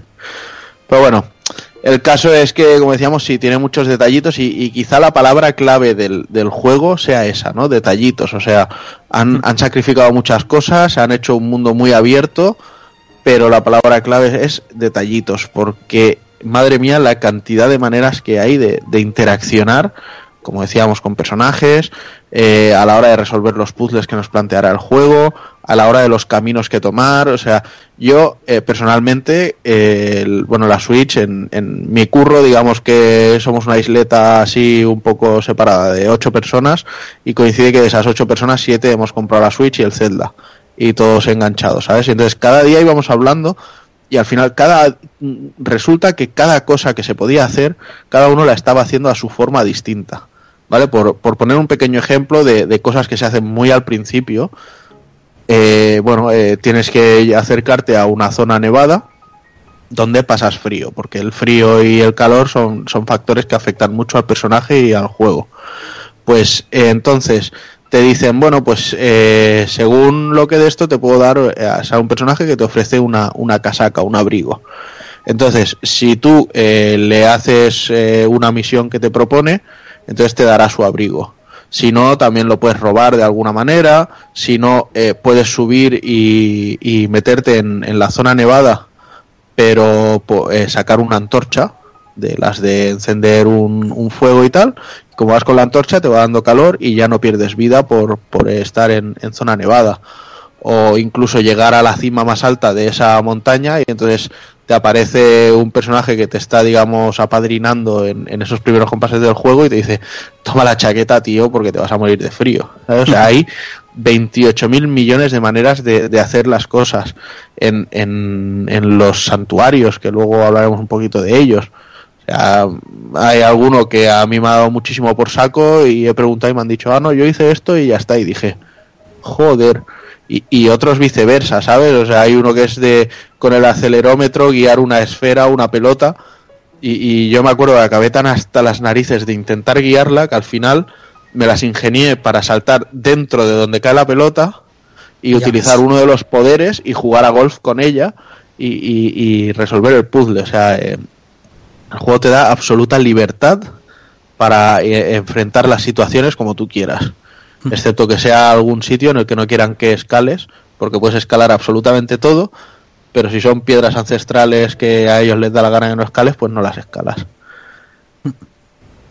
Eh, otra cosa con la que nos sorprende bastante este Zelda es el tema de las armas y, y su durabilidad, ¿vale? A mí reconozco que al principio este tema me, me jodió bastante, pero bueno, al final te, te vas acostumbrando y, y- y le coges el truquillo, que no es otra cosa que, bueno, que, que las armas tienen un- una durabilidad y, y a la que las has usado unas cuantas veces, según el tipo de arma, pues se, se- se rompen. Y te puedes quedar sin tener ningún arma o, o tienes que ir buscando por todos lados. Eh, la cosa está en que, bueno, pues, eh, nunca habrá escasez, pero claro, el, el problema es que cuando cojo un arma que, me, que, que tiene pinta de molar mucho, pues no la uso por miedo a estropearla. "Este, me la guardo para un boss. Hostia. Lo- Mira, tengo yo prácticamente desde el principio del juego ahí una espada ígnea, todo vacilona, que la cojo y hace así, ¡guau! Tu llama y tal, y no la uso porque digo, es que no me la quiero cargar, me da una penita. Sí, es, una, luego- es una putada, pero. Eso, eso me, ha, me ha ido pasando a mí y luego de no usarlas al final las tienes que tirar sin usar porque Sí. te parecen mejores. que no valen para nada. Pues claro, es rata, claro, en el un- momento que la. En el Sí, sí. momento que la cogí era una espada, no sé, de 15 creo que es. Y era la hostia. Ahora, ahora es una mierda. Entonces, claro, la tengo ahí, digo, no la he usado en su momento y ahora no la quiero para nada. Pero claro, es que ahora cualquier cualquier mocoblin plateado que te cojas te viene con un garrote, pero con un garrote que, que, que, que parte sandías con mirarla. O sea, es que es acojonante. Pero a mí esto de la durabilidad realmente no me gusta cómo está implementado. No digo que esté mal, simplemente que a mí no me gusta para este tipo de juego. Eh, yo me acuerdo en haciendo el indie, hace un par de números, tuvimos a, a, a Frank, el de un Epic, que con el juego nuevo, el Ghost, hizo algo parecido, ¿no? Pero claro, era un juego muy arcade, donde cambiar de arma rápido era lo que se llevaba. Y aún así la gente le dio un feedback negativo al respecto y tuvo que hacer un nuevo modo en el cual las armas durasen más, porque había gente que le gustaba que cuando un arma le molase, quedarse con esa y no cambiarla hasta que no encontrara una mejor. Y eso es lo que me pasa a mí. Yo a lo mejor cojo un no sé qué del guardián, algo chulo, y me da cosa usarla, porque, porque luego al final, eh, como me muevo mucho, exploro mucho, estoy cada dos por tres matando masillas y partiendo armas con, con masillas, porque miro hasta el último risco buscando los 900 colos de los cojones, pues acabo todo el rato llevando eh, garrotes y, y armas y tal y, y cosas de estas totalmente rudimentarias que, que, que no me molan nada. Pero claro, es que no te queda otra porque te las vas cargando todas poco a poco.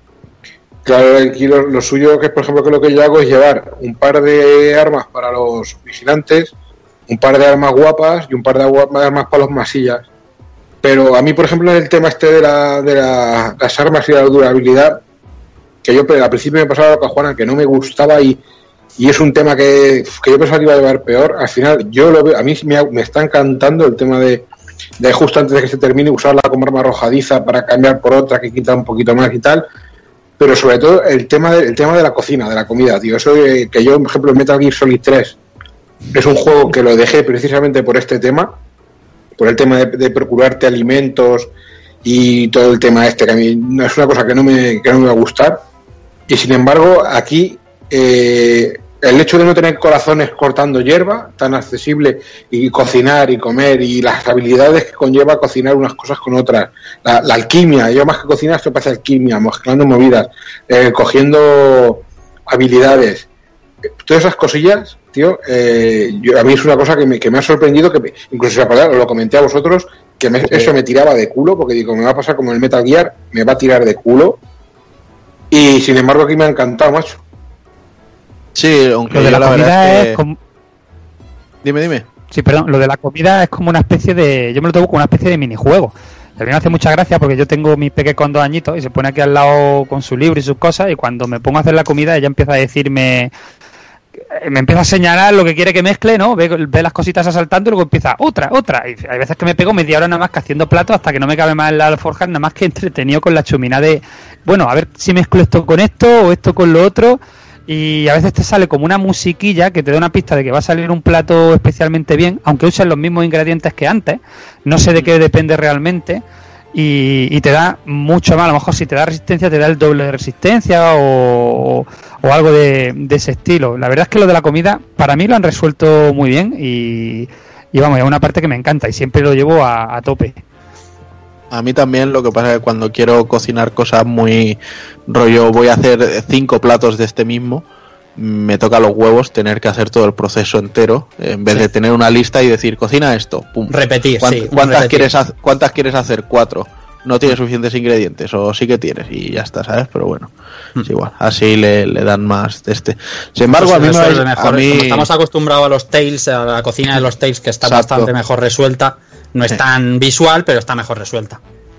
Pues yo, eh, llamarme fanboy o lo que queráis, eh, pero voy a sacar mi vena mal, voy a sacar mi, mi vena mal pensada y os voy a decir que tanto que las armas se rompan como que el tema de la comida tiene un único motivo por encima de todo, vender amigos. Porque yo no sé si vosotros lo habéis, lo habréis probado, lo habréis hecho, Ni uno. o sea, no pues uso tú, ninguno todavía yo. pues tú cada día puedes pasar todos los amigos por delante del mando y entonces eh, según el tipo de amiibo que sea te van a soltar unas cosas. Normalmente toda la gama de amigos que no tengan que ver con Zelda te sueltan comida, o sea, bueno, más que comida, eh, materia prima para hacer eh, comida. Y los que son de Zelda sí que te sueltan cosas. Entonces, el amiibo este del guardián gigantesco te suele soltar armas y, y escudos de guardián. El amiibo del Link arquero te suelta eh, flechas ancestrales y, y especiales y cosas así. Los de Locarina of Time te sueltan a veces eh, ropa de Locarina. El del Shake, o sea, el, el Shake se llamaba, el pavo ese de que parecía un ninja Sí, de, sí, de Shake, sí Sí. pues te suelta también el, el- la especie de, de de braga esa que lleva hasta la nariz. Entonces El yo creo que de- el link del Smash Bros. te da a Epona directamente. A Epona, y, y el de Wind Waker te da el lobo. Exacto y el de no el Wind Waker No, no, el de no, es el, no es el de Wind Waker. El, de, el Twilight, perdón, lobo. el de Twilight. Sí. De Twilight. Y lucha contigo hasta que lo matan y tal. Eso es, exacto. No sé si sabéis una cosa muy curiosa, que ya venden en una conocida cadena china un copión de amigos. Viene un USB con la Sí, plaquita, claro, el código, claro, claro. se lo metes al PC, le dices, ¿qué amigo quieres tener? Pon, te, te pone el codiguillo, eso será un número a lo mejor nada más o lo que sea, y luego se lo pasas al lector del mandito y es como si le pasara el amigo. ¿no? Se puede hacer con el móvil digo porque- también, pero bueno, no, no es lo que, no es lo que, pero se puede hacer con los móviles. No, no, lo digo porque eh, estábamos hablando antes de, de- ediciones, ¿no? Que hay gente que se compra ediciones coleccionistas a lo mejor y no la abre. Es que hay gente que, que compra los amigos y no los saca de la caja, no los quiere sacar. Pues mira, te compré Ya. el cacharrito este y a tomar viento. Yo Yo nunca te- compro una... te- pero la verdad una es que... cosa. Dime, dime. personalmente considero que los que se compran un amiibo y no abren la caja no se merecen saber que hay un copión de amigos, se merecen comprar dos amigos del mismo y abrir uno y el otro tenerlo cerrado. Por especial. coño, gente que le gusta tener en la caja, ya está. Que, que yo, fíjate, nunca me he comprado uno, pero en este caso, tanto el- la figura de Zelda como la de Link tirando la flecha, me parece que está muy chulo y me lo habría comprado si no fuera porque siempre ya sabéis cómo están estas cosas, ¿no? Desaparecen todos, luego aparecen en eBay para hacerle un festival de humor y podamos reírnos un rato hasta que Nintendo pueda sacar una, una segunda tirada o lo que sea y vuelva a ver en las tiendas, si es que, si es que ocurre.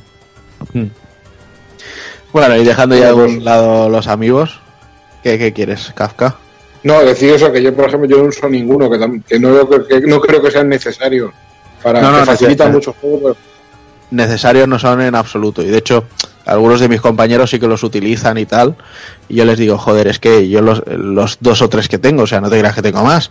Tengo un Mega Man que me regaló Doki, el Calamar que me vino con el Splatoon y, y el Link arquero.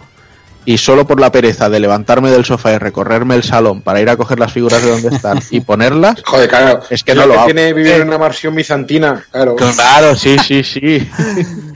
Tiene que atravesar No, las cinco escucha, habitaciones de invitados que tiene. Escucha, A mí la me pasa- a mí me pasa la como a campanilla Juana. llama, llama al criado. A mí, a mí me pasa, a mí me pasa como a Juana. Juana, volviendo a lo de la jugabilidad, a mí to- Sí. eh, todas estas cosas que estamos comentando de las duraciones habilidad de las armas y tal. Al principio me pasaba como a ti, que era de las cosas que más me echaba para atrás. Y conforme pasan las horas es algo que, que incluso me divierte, ¿sabes? Porque Sí, le vas eh, na- nada más que hago de pensar en Wind Waker, que llevas la espada maestra, aunque no con todo el potencial, casi desde el principio del juego, eh, algo que, que, que si te lo propones en este también se consigue pronto, pero es, es la parte, parte, en buena parte de la salsa, cargarte a un enemigo que no te otorga experiencia, no te da nada, salvo que te deja caer su arma y algunos ingredientes. Y claro, las armas conforme vas avanzando en el juego, eh, mola, llevan una, la- una lanza ahí grande como, como una pierna de un Mazinger, ¿sabes? No sé, eh, al principio me disgustaba y, he acabado convencido de todo lo contrario. Sí, es que además también te digo una cosa, el, el tema de, de que haya que ir recogiendo armas constantemente, lo que hace es darle un- una razón de ser un poco mayor a, a los cofres del tesoro. Sí. Yo no sé si recordarás, por ejemplo, tú que eres un ávido jugador de Tales, Mm. Tales of Shilia, o sea, daba asco encontrarte un cofre. Sí. Porque nunca te encontrabas una arma o una armadura, te encontrabas Sí, sí. pues eh, monedas Basura. o, o ingredientes para tal o, y dices es que yo no, o sea, yo quiero abrir un cofre que esté escondido y encontrarme un arma guapa.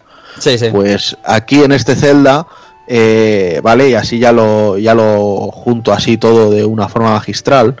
El- decimos que tenemos un mundo tan abierto, pero igual os estáis preguntando ya, ¿y las mazmorras? Pues no hay mazmorras.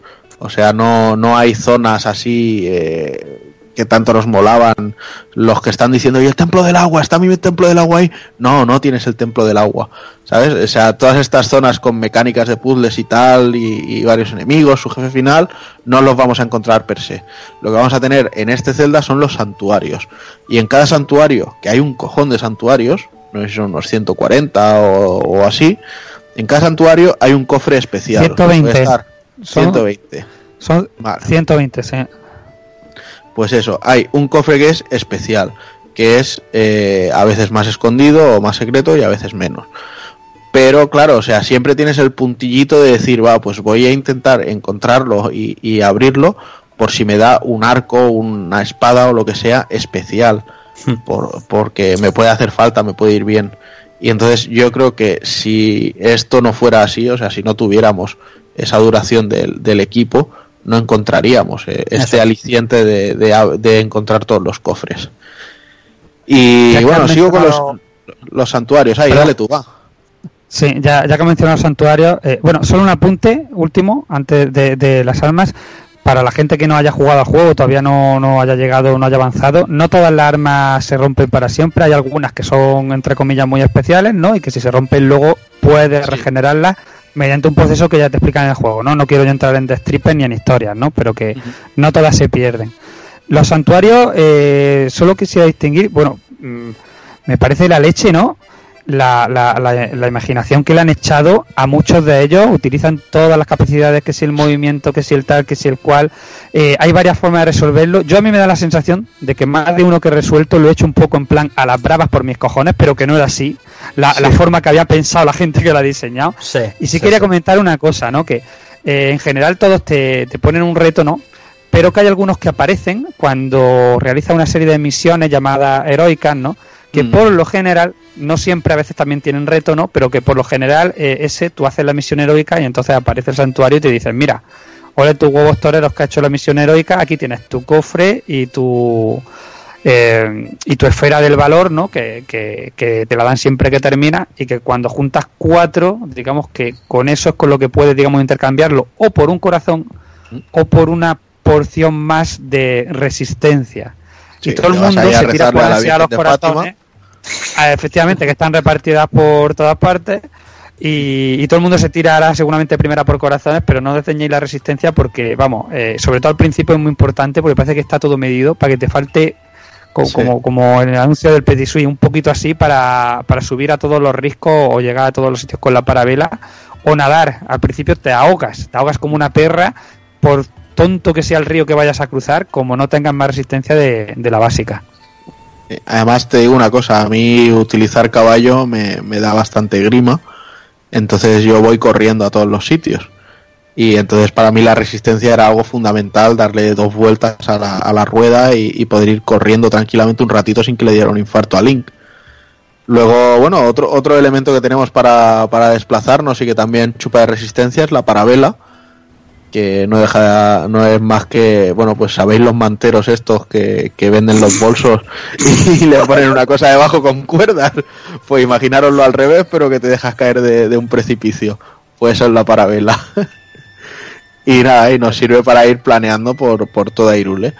Y no sé, yo es que ya te digo, lo de los caballos no me, no me ha acabado. Es que eso de te montas al caballo, avanzas, te encuentras un enemigo, dices, bueno, desde el caballo le puedes pegar un flechazo o pegarle un mamporrazo y te piras. Dices, ya, pero ya que lo mato, quiero coger todo lo que suelte. Entonces te bajas del caballo o no matas al enemigo. Y al final digo, a paso de caballos. Pues- Oye, pues vaya yo te digo una cosa. ya está. Yo con los caballos eh, sí lo uso mucho por, por- en dos momentos concretos. Uno, porque yo soy muy moñas y so- yo ya en el Wind Waker era de los pocos que no se quejaban de, de todo el mar que había porque yo me ponía camino para allá, ponía la vela, escuchaba la musiquilla y me dedicaba a ver la puesta de sol como un moñas, ¿no? Eh, y decía yo, qué bonito es esto. Pues aquí hago lo mismo con el caballo. Cuando tú lo pones en un camino, el caballo sigue la senda del camino solo, no tienes que guiarlo tú. Con lo Sí. cual aprovecho y me pongo en modo foto a ver atardecer, a ver el nubarrón aquel, el rayo, a mirar alrededor por si veo algún algún santuario, porque es que hay algunos que están jodidísimos de ver.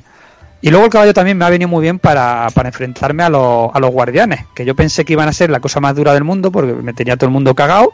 Y cuando me di cuenta, me dio por tirarme a por uno a ver cómo iba, me di cuenta que con el caballo y sabiendo cómo hay que atacarle, te los cargas, pero, pero vamos, muy, muy, muy fácilmente. Vamos, a mí me ha sorprendido lo fácil que es matar a los guardianes cuando vas con el caballo. Habrá quien lo haga a pie. Yo, yo no soy tan macho. Yo, yo tengo que ir con el caballo. Yo Ahora, a mí lo que me da pena es. A mí lo que me da pena es que el caballo, eh, es que en cualquier momento lo coges, lo abandonas, lo dejas por ahí tirado al pobre y te, y te, y te- y te vas luego a buscar otro o, o a encontrarlo en la puesta siguiente, ¿no? Había un, un meme de estos de cachondeo, ¿no? Comparando el- los celdas anteriores con el de ahora, ¿no? Y venía, Epona, ah, tú eres mi único caballo, mi no sé qué, ¿no? Y luego aparecía en el de ahora tres caballos diciendo, venga, ¿quién va a ser el próximo caballo que abandone? Los caballos con una cara de circunstancias que para qué. Sí, de, de hecho creo que no sé si era por algo de los caballos o qué, pero que la peta estaba tocando un poco las narices al, al juego, ¿no? Hmm. No, no, no me acuerdo exactamente Por por el qué. tema de la caza. bueno, Por el tema de la caza. Ya, es- es- Sí, porque eso es otra cosa, ¿sabes? Te cruzas a Tails y le- lo apuñalas, lo apuñalas vilmente. Te, te- te cruzas un zorrito ahí todo bueno y, y aparece Bueno, carne pero- de. Pero es gracioso, o sea, no caen Es ni mueren, sino eso. hacen como una explosión ninja, hacen un Kagebunshin Sí. ahí y de repente Sí, se Eh, en, en carnaza explotan. Y, y aparece ahí la carne con el hueso, efectivamente. No sé, yo creo que está muy bien llevado como para no causarle ningún trauma a ningún niño ni, ni nada, pero bueno. Ah, joder, muy luego aparte incluso la, la- la fauna está muy bien recreada en el sentido del comportamiento de depende cómo te acerques unos se, unos se van antes que otros algunos incluso te rodean si unos lobos por ejemplo van en grupos de tres te rodean si matas a dos el tercero sale huyendo eh, el jabalí a veces te ataca a veces huye a veces se esconde Eh, yo qué sé ahí está muy está muy cuidado tío. Yo yo creo que tú no hay sangre no hay una violencia no hay un ensañamiento con yo lo encuentro, lo encuentro realmente ridículo que en un juego no puedas cazar un animal para sobrevivir. Otra cosa que fuese en plan no sé truculento recreación ahí despellejando ahí abocados con el bicho.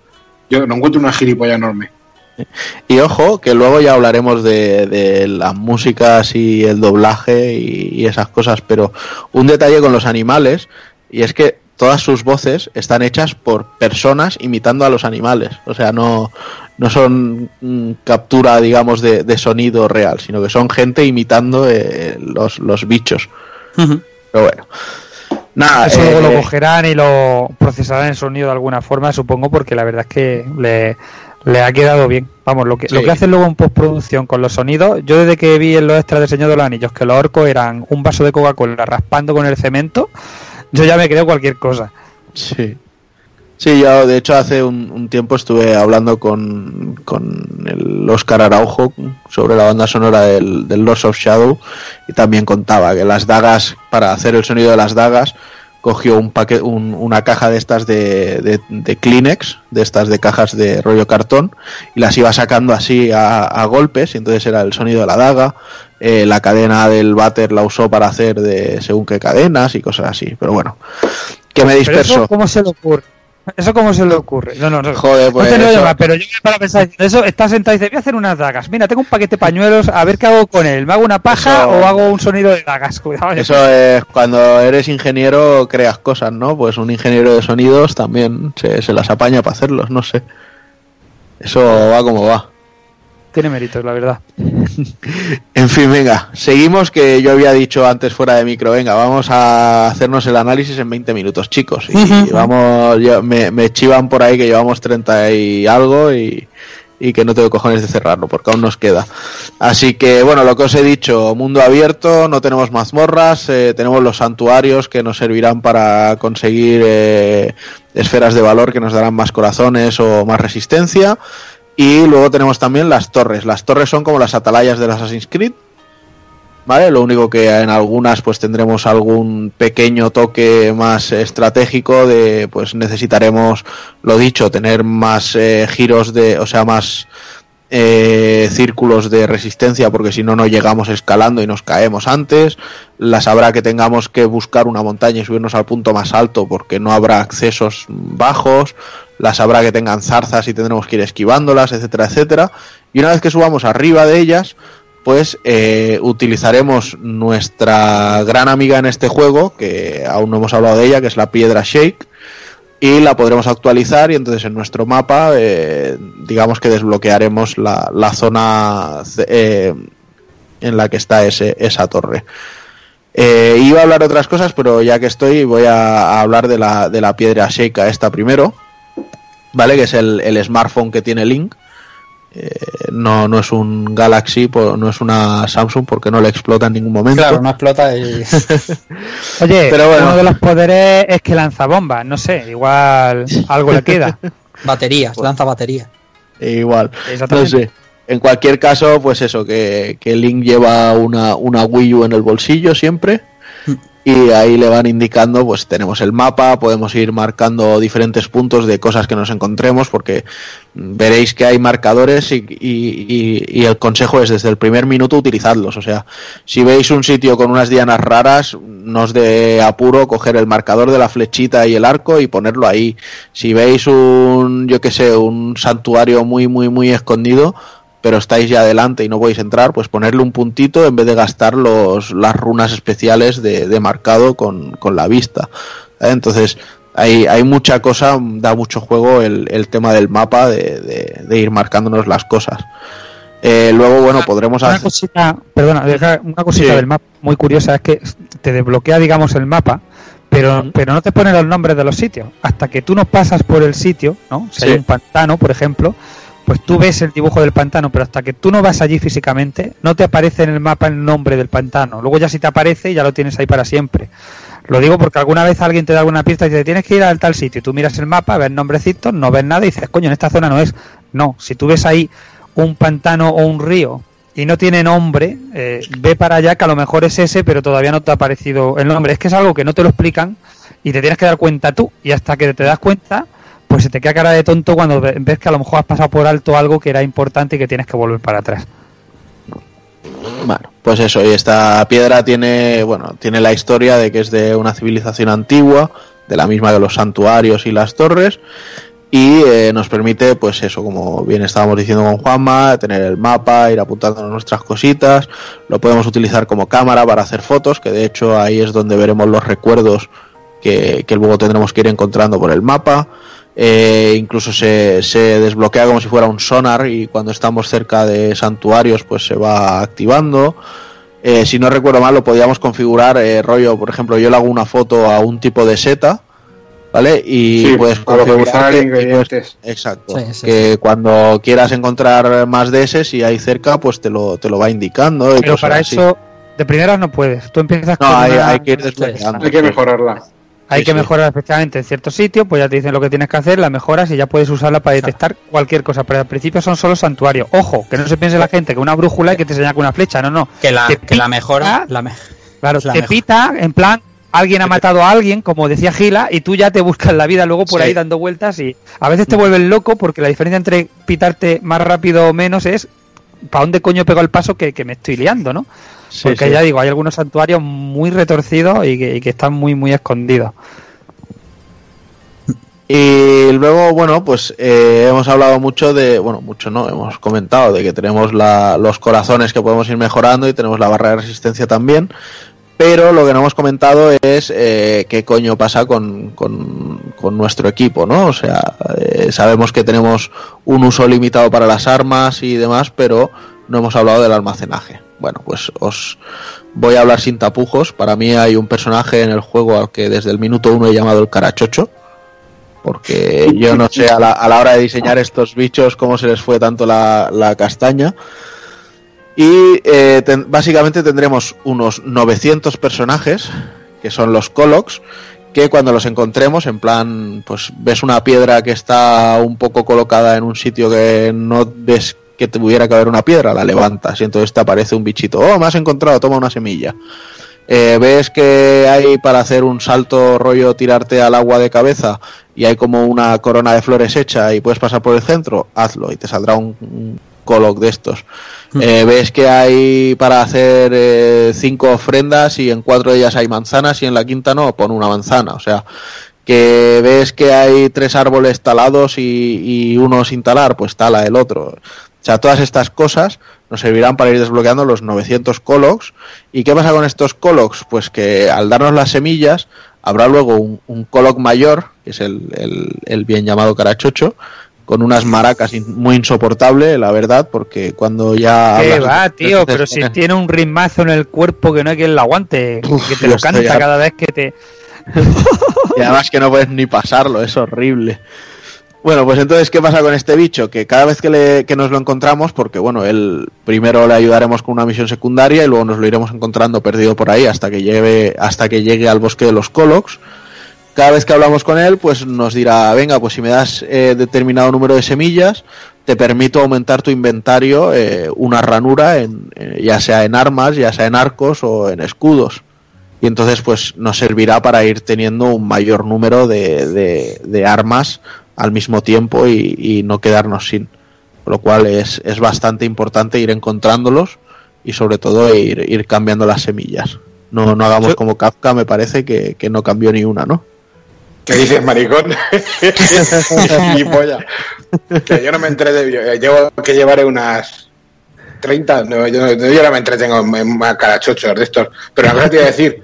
eh, si, eh, tú es que te, te va el cuero y te va el rollo este de un tío, un, un carachocho moviendo el culo, pero sí te lo puedes saltar, maricón. Le das al botón y te salta, te saltas la movida. Sí, sí, sí. Tú para que te gusta que- torturarte y, y eres de los que le gusta follarse ralladores de pan y cosas de esas. Joder, pues yo lo dejo. A mí es que me hace gracia el, bailecito, me parece simpático. Se te hace gracia dos veces, tío, pero cuando has ido por 40 cosas ya, pues como que... No, eso también. Bueno, de todas formas, eh, cuando la gente escuche 900 colocs, joder, qué panzada de inventario. No, no, no, no, no, no. Que cuando te la amplía una vez te pide uno. Sí, pero sí. cuando vayas por el último te está pidiendo 45 para un huequito de... de- el, el último hueco de armas es 45, ¿eh? O sea, es que parece que no, pero pero pero tela. Esto yo creo que aquí se han pasado. Se han sobrado, ¿eh? Se han sobrado un puñado. Yo creo que mejor que hubieran dejado también unos 120 colocs y que hubieran hecho pues que pidiera una o dos para, para cada una y ya está. Porque es que a mí me parece, vamos, que cualquier persona normal no consigue los 900 sin una guía, sin una ayuda Pero- de algo. Seguro que hay gente muy loca en tienes- internet que lo consigue sin guía, igual que gente que con una rama de olivo va y se carga el ganon de las narices, ¿no? Pero Escucha, lo mejor de todo es que tienes que de los 900 bichos solo necesitas unos 400 y picos. O sea, de los 400 y pico a los 900 no sirve para nada. Tú fíjate la enfermedad que hay que tener para localizarlos todos y luego el premio que te dan No lo es digas, una ¿eh? puta, una pu- no, es una puta mierda de premio. Pero, pero sí, espérate, es que pero entran los 900 entran en el cómputo porque tú sabes que la gente no desde que existen los logros y tal no le gusta mucho decir me he sacado el platino aquí no hay logros pero claro si, si te sale al, al final. Te has pasado el juego con los 120 santuarios de las narices con 400 colos que tienes todo el inventario. Con todas las armas toda la armadura está ahí. Te dice te has pasado el 40% porque no te has pillado los 900 colos de las narices tío. Tiene tripas. Pues sí, pero bueno, y como no solo del inventario vivimos, sí es cierto que antes hemos dicho que la, la piedra Sheikah esta nos desbloqueaba mapas y brújulas incluso y cosas así, pero en los primeros santuarios también desbloquearemos algunas cositas muy especiales que venga va, como estoy un poco con la boca ya seca, le voy a dejar a Rafa que nos las cuente. Sí, porque es una de las cosas importantes del título que ofrece con respecto a los celdas anteriores en los que estamos acostumbrados a pasar una marmorra, conseguir cierta habilidad, llámese gancho, llámese lo que sea, para, bueno, para seguir avanzando aquí. Aquí no, aquí desde las primeras, diría, hora, par de horas, tienes todas las habilidades de la piedra seica desbloqueadas, que son, van desde un imán que puede controlar bloques de metal o cualquier pieza de metal a, a un paralizador, un arma de congelar agua y hacer cubitos. Son una serie de habilidades que nos ayudan, sobre todo en los santuarios, aunque en el resto del juego también, en los santuarios son muy importantes porque es donde tienes que emplearlas para, para al final sal- salir, salirte con la tuya, poder eh, liberar al, al, dios eso, la mierda esa que dentro de los santuarios y coger el cofre. Y es, como digo, una de las eh, diferencias con los celdas anteriores, que es otra de las cosas, Juanan, que te digo que al principio decía.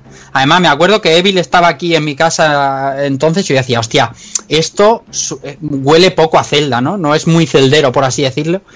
Y al final es otra de las salsas del juego que es, eh, que es la hostia, porque conforme vas avanzando te van exigiendo que te comas un poquito más el tarro y que, y que cuentes con, con todas las habilidades que tienes, con las bombas, con los imanes, con todo. Que las combines, exactamente. Claro, que combinarlas y tal, y es, eh, o sea, de, de no gustarme al principio y decir, "Fua, Es que, esto, eh, esto de Zelda tiene lo que que... incluso lo ha, lo ha criticado, eh, ha criticado el hecho de que nada más empezar te escupan a la cara la- las habilidades estas, pero es que si pues, volvemos al- a, la lógica que sigue el título de ves a donde te salga de los cojones, es Sí. que necesitas estas habilidades. Claro, lo que pasa es que al principio cuando lo coges tú vas con la premisa de es un Zelda, ¿vale? Y, y es un Zelda, hasta- exactamente. hasta que no te olvidas un poco de que es un Zelda, tampoco empiezas a aceptar las cosas, por lo menos yo, ¿sabes?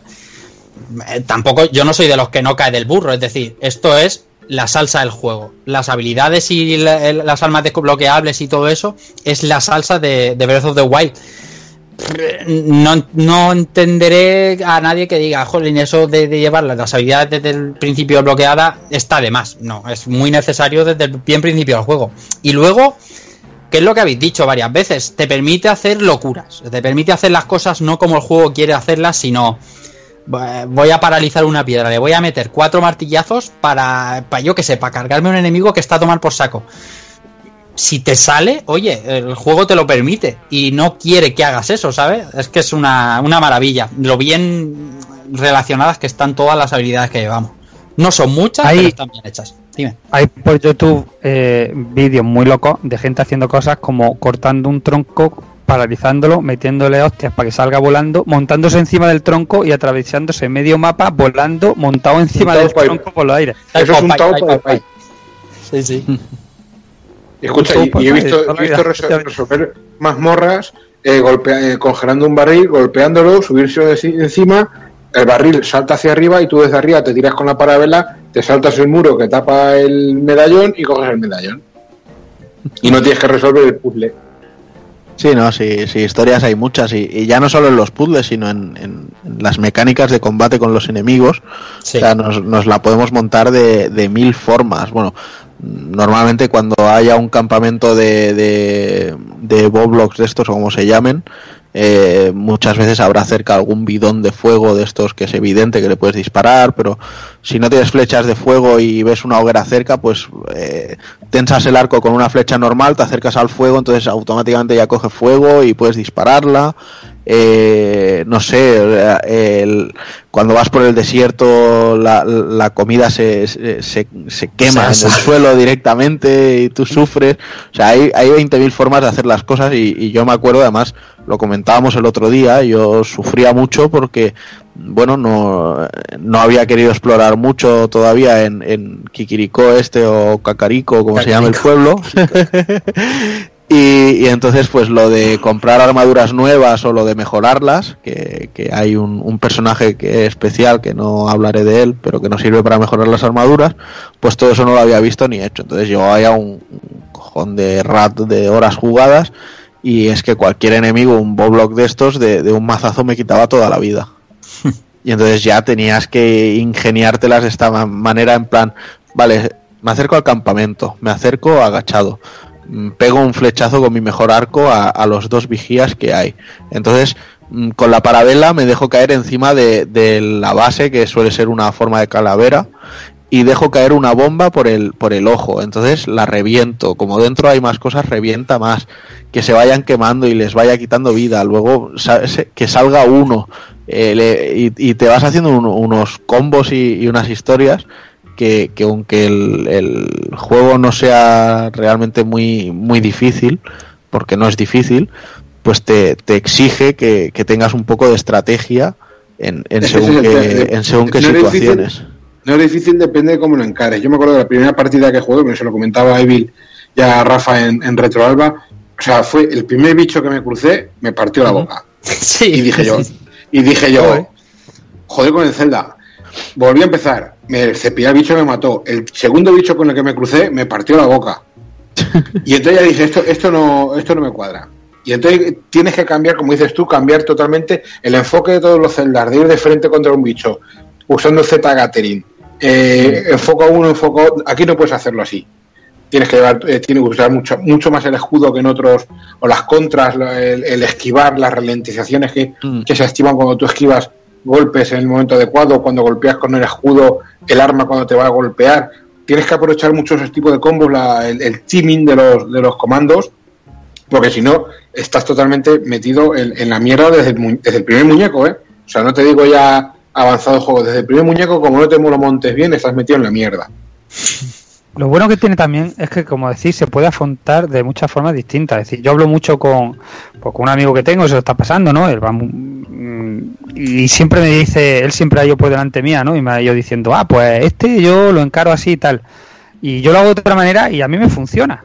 Yo, por ejemplo, cuando son que vienen un montón de, de masillas de estos, porque como Torredoen te hacen te hacen un 8, te hacen la gracia, yo directamente les cojo, les tiro una de las bombas de la piedra chica, al reventar no los mato, pero lo, lo disperso a varios de ellos, me tiro a por el más grande, si le das con una flecha en la, en la cara, directamente hace crítico, y la verdad es que se apunta muy bien. Yo voy con el mando pro, pero tiene el sensor de movimiento puesto y para el apunte fino va perfecto. Es decir, yo apunto con el stick un poco, pero al final lo que hago es mover el mando automáticamente, lo encaro a, la jeta del tío, le suelto, lo tiro al suelo y ya saltas, le das, luego te cargas a otro, en fin, puede hacer millones de cosas, porque además normalmente avisa el tío que está arriba, entonces van a coger las armas, porque normalmente no las tienen cogidas, entonces si tú te cargas el de arriba no avisa, les puedes pillar desprevenidos. Es decir, hay muchas formas de encararlo y, cada uno tendrá su, su forma de, de jugarlo que le vendrá mejor, que la que se senti- sentirá más cómodo y todas son válidas. Ya digo, yo lo hago de forma muy distinta como lo hace otra gente con la que he hablado y a otro le funciona esa y, a mí me funciona me funciona esta. Bueno, pues yo creo que si os parece, vamos a ir pasándonos ya a, cómo responde este juego a nivel técnico. Vale, y Eh, la verdad es Juan, que. yo- una, una cosilla que me parece importante que no hemos comentado así por encima, cuando has hablado de los santuarios y de las mazmorras, eh, yo creo que hay cuatro, eh, sí hay cuatro mazmorras, entre comillas, aunque son pequeñitas, bueno, Ujú. pequeñitas, depende de cómo lo mires, eh, cuatro situaciones en el juego en las cuales sí, sí se enfocan como una mazmorra clásica, que son los cuatro, las cuatro Bueno, bestias. sí.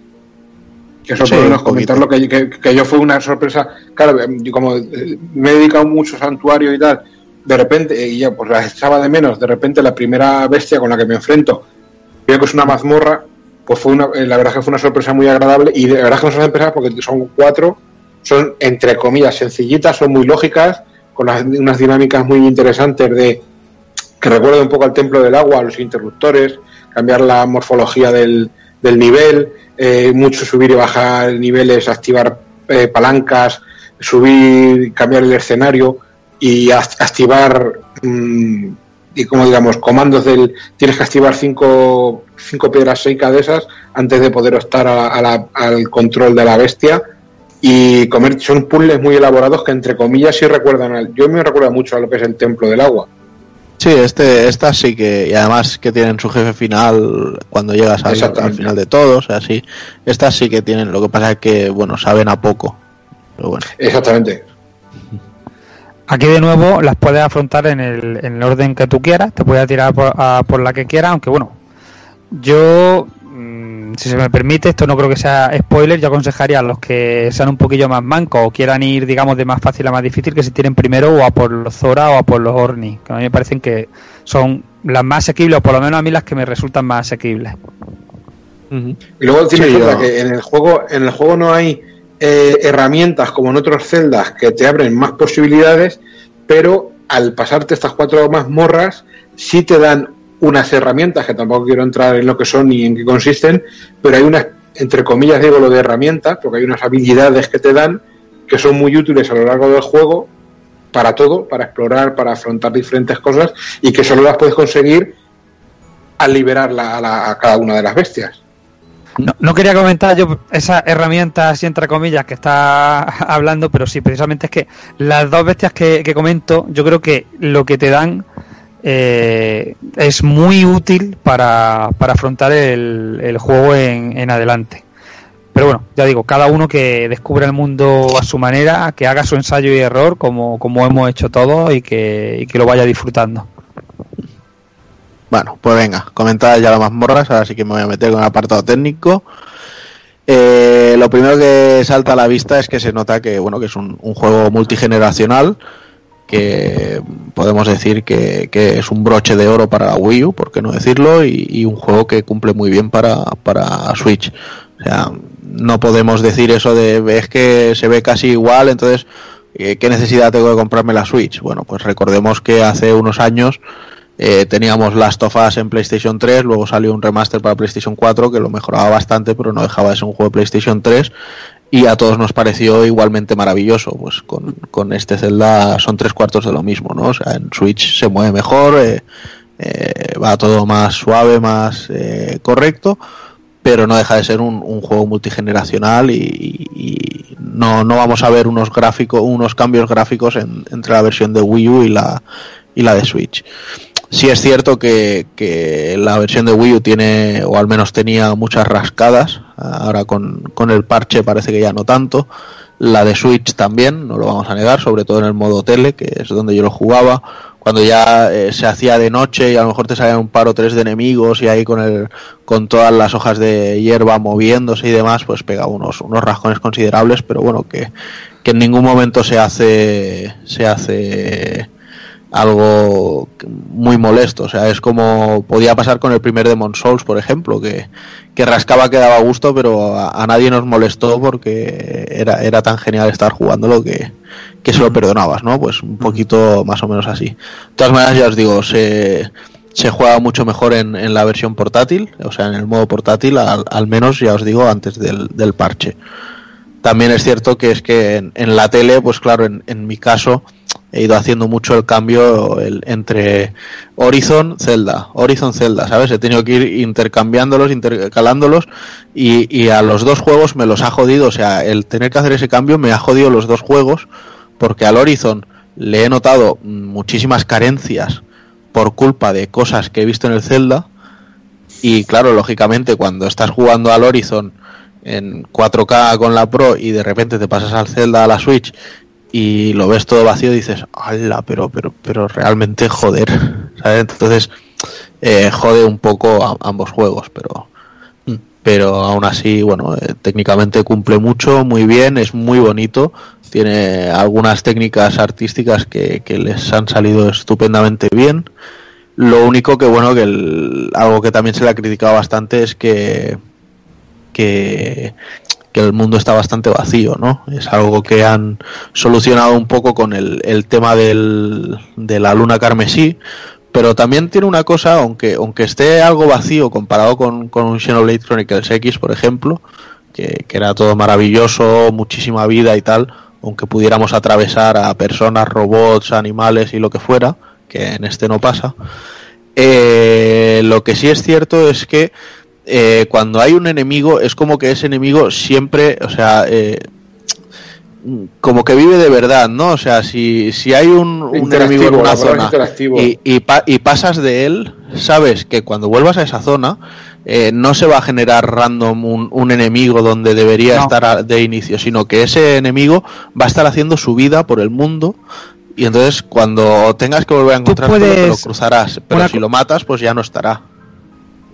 Una cosa muy curiosa es eso. Tú, por ejemplo, te subes a un risco, ¿no? Y ves un campamento enemigo, lo estás viendo, y te puedes quedar, si quieres, un rato observándolo y ves cómo hacen su vida, cómo se ponen a bailar alrededor del fuego, cómo a comer- se ponen a echarse una siesta, a comer, a cocinar, eh, en fin, eh, ese Entre tipo de, ese se tipo de pican y cosas. cagan a hostias también. Eh, efe- Es efectivamente, es muy, es muy Es curioso. todo muy- está todo, entre comillas, como dice Juan, aunque no, yo no estoy de acuerdo en eso de que está vacío, porque tiene muchos detallitos y tal, pero bueno, sobre todo en algunos escenarios más que en otros, lógicamente.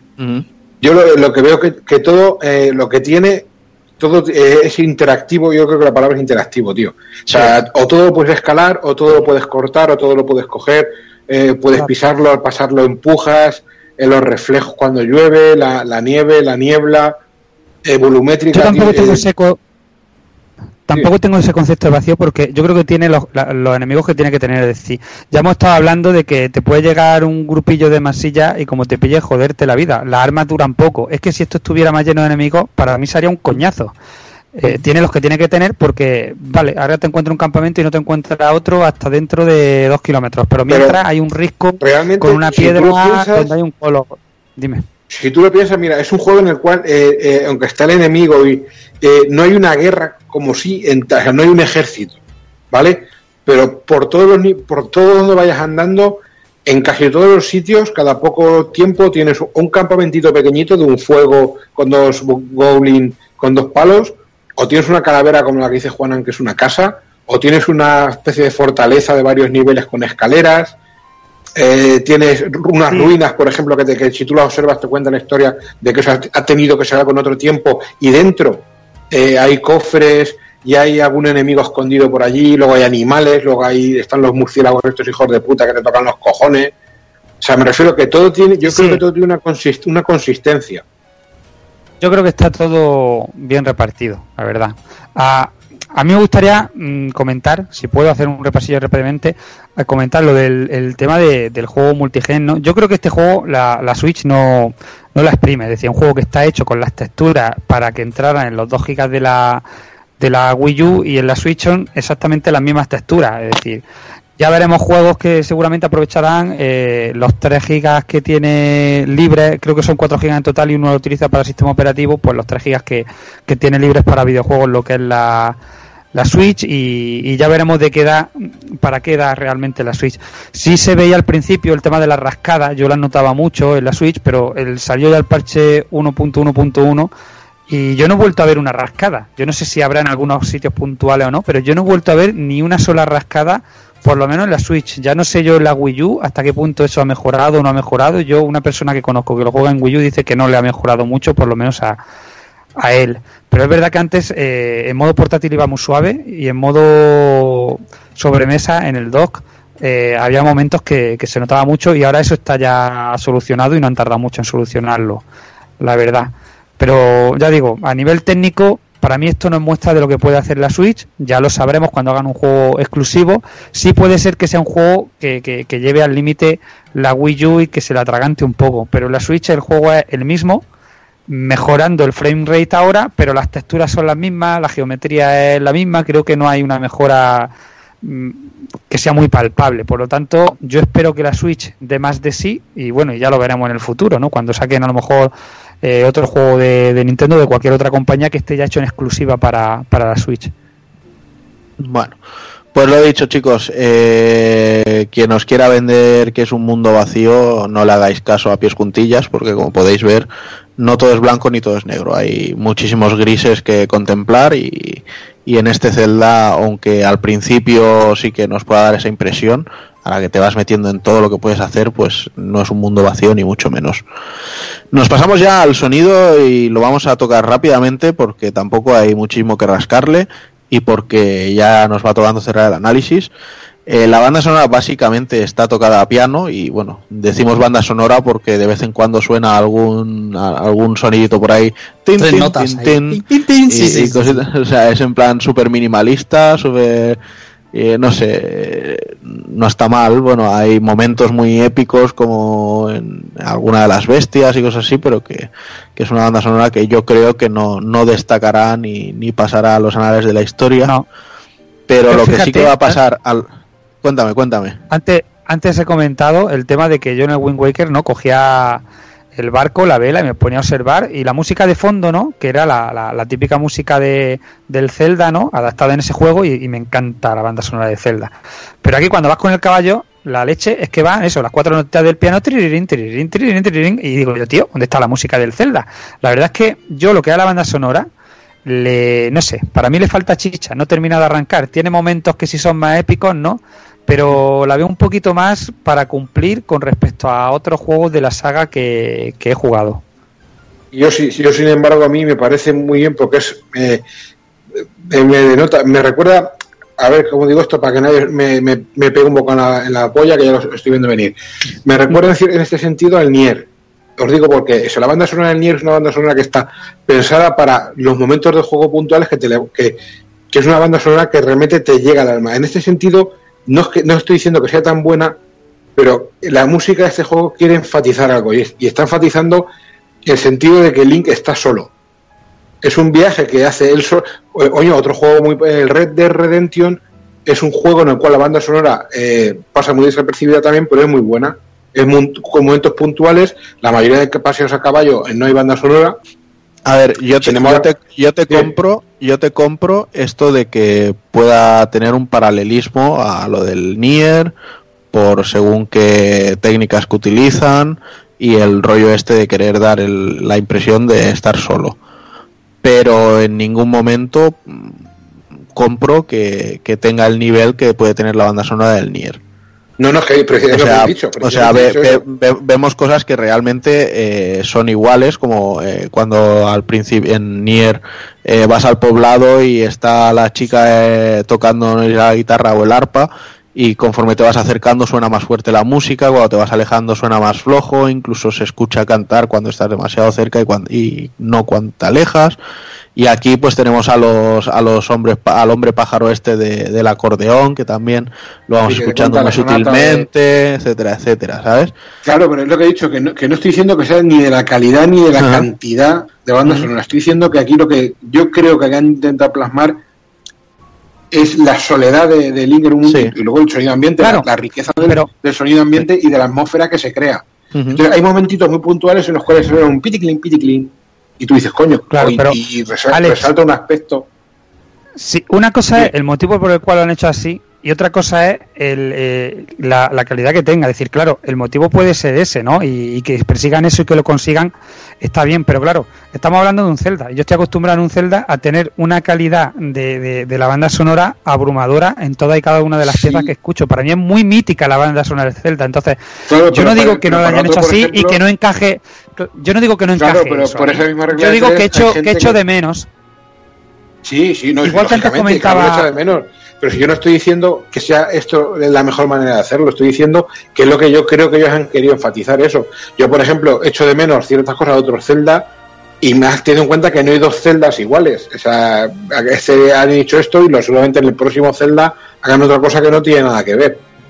Entonces, yo creo que simplemente quería dejar claro que yo en, entiendo lo que han hecho, no que lo justifique ni que lo prefiera lógicamente la banda sonora de las celdas anteriores son muchísimo mejores, más llenas, te llenan más el juego, te acompañan, te emocionan y te venden la banda sonora para llevarla puesta en el coche. Aquí no lo tenemos, eso han intentado hacer otra cosa, crear un ambiente, crear una, una, una un halo de soledad alrededor de Link que te acompaña durante todo el juego, también te, te anima a escuchar, a ver, a disfrutar de, del entorno, eh, una cascada que suena el viento cuando sopla entre los árboles, las hojas que se mueven, todo eso es sonido ambiental que quizá de otra forma no lo apreciaríamos igual, no apreciaríamos el viaje de este tío de la misma manera, pienso yo, es una forma de hablar, pero repito, no he dicho ni que sea mejor ni peor que otro juego, simplemente es distinto. Claro, claro. A ver, esto yo solo voy recordar una cosa, ¿no? Como lo que he comentado con el tema del arma. Yo no digo que esté mal hecho, que lo pudieran haber hecho mejor o peor. Yo solo digo que a mí, ¿no? Personalmente me hubiera gustado eh, eso. Pero claro, a mí me hubiera gustado eso y a otra persona no. Y a otra persona otra eso cosa. Yo, yo, no estoy diciendo que esté mal hecho, ¿vale? Yo he dicho que, por ejemplo, la parte, la parte del, del caballo, ¿no? Pues que me hubiera gustado, pues como en la parte del barco, algo que recordase a la, a la banda sonora mítica del Zelda durante ese momento. Simplemente, ¿no? Que no lo han hecho así, bueno, pues ya está. Eh, en fin, es solo, es solo un comentario que. Claro, yo, yo creo que han intentado eso. algo distinto, como todo el juego, y han probado hacer esto. Entonces, lógicamente, yo prefiero una banda sonora que te acompañe durante todo el juego, que te, que te, vayas, te acuestes y estés en la cama dándole vuelta. Pero aquí intenta eso, y yo lo entiendo, lo que no lo justifico, ni lo apoyo, ni, ni lo repetiría, no lo sé. Pero yo lo entiendo y, y yo creo que le queda al juego perfecto.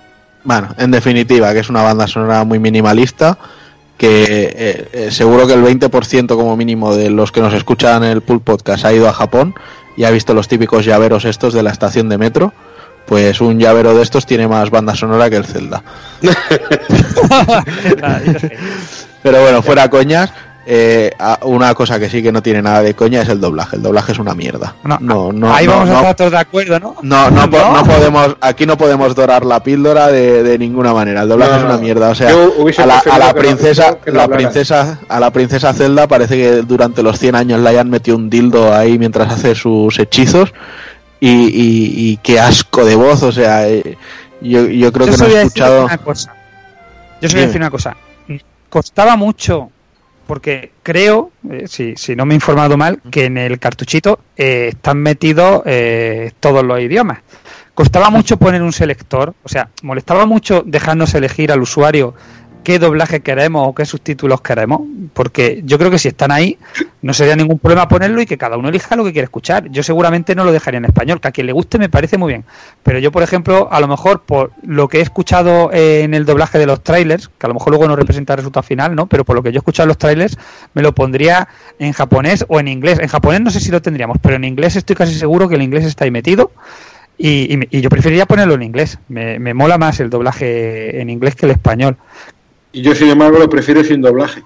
Eh, para mí, el, el- el personaje que mejor doblaje tiene es Link. Bueno, no vamos, no vamos a hacer ahora otro, de- otro debate enfatizando sobre la soledad de Link en, en sus palabras. Que nos pegan, Pero- que están aquí ya. Pero nada, chicos, yo creo que vamos a ir cortando ya y vamos a hacer unas conclusiones finales muy rápidas, con énfasis en el muy rápidas. Y os voy a dejar a todos primero, así que Juanma, si nos quieres contar como invitado tu primero, tu impresión final. Bueno, pues intentando ser breve, decir que, que es un juego que lo llevaba esperando mucho tiempo, que creo que le sienta muy bien eh, el nuevo sistema, que han hecho muchas cosas bien. Yo no diría realmente que hayan hecho algo mal, sino que he hecho en falta alguna cosilla yo personalmente, pero que en general para mí el balance es muy positivo, que he disfrutado como, como una perra con el juego este, que le he echado una panza de horas como, como no le echaba a ningún juego hace mucho tiempo y que me tiro más tiempo aquí cazando grillos y disfrutando el cazar grillos o escalando riscos o cocinando mierda que, que el que me he pegado a veces con otros juegos enteros para pasármelo. Y ya te digo, he disfrutado cada tontería que he hecho en el juego. Y cualquiera que nos escuche que no lo haya catado y que esté dudando por el cambio de sistema y tal, pues que se atreva y, le, y, le, y lo pruebe, que a lo mejor luego no le gusta el sistema. Yo he encontrado gente que no le, que no le gusta, pero vamos, poca gente me he encontrado que piense que, no le encaja perfectamente o que no han hecho bien los de Nintendo eh, este Zelda con este nuevo sistema.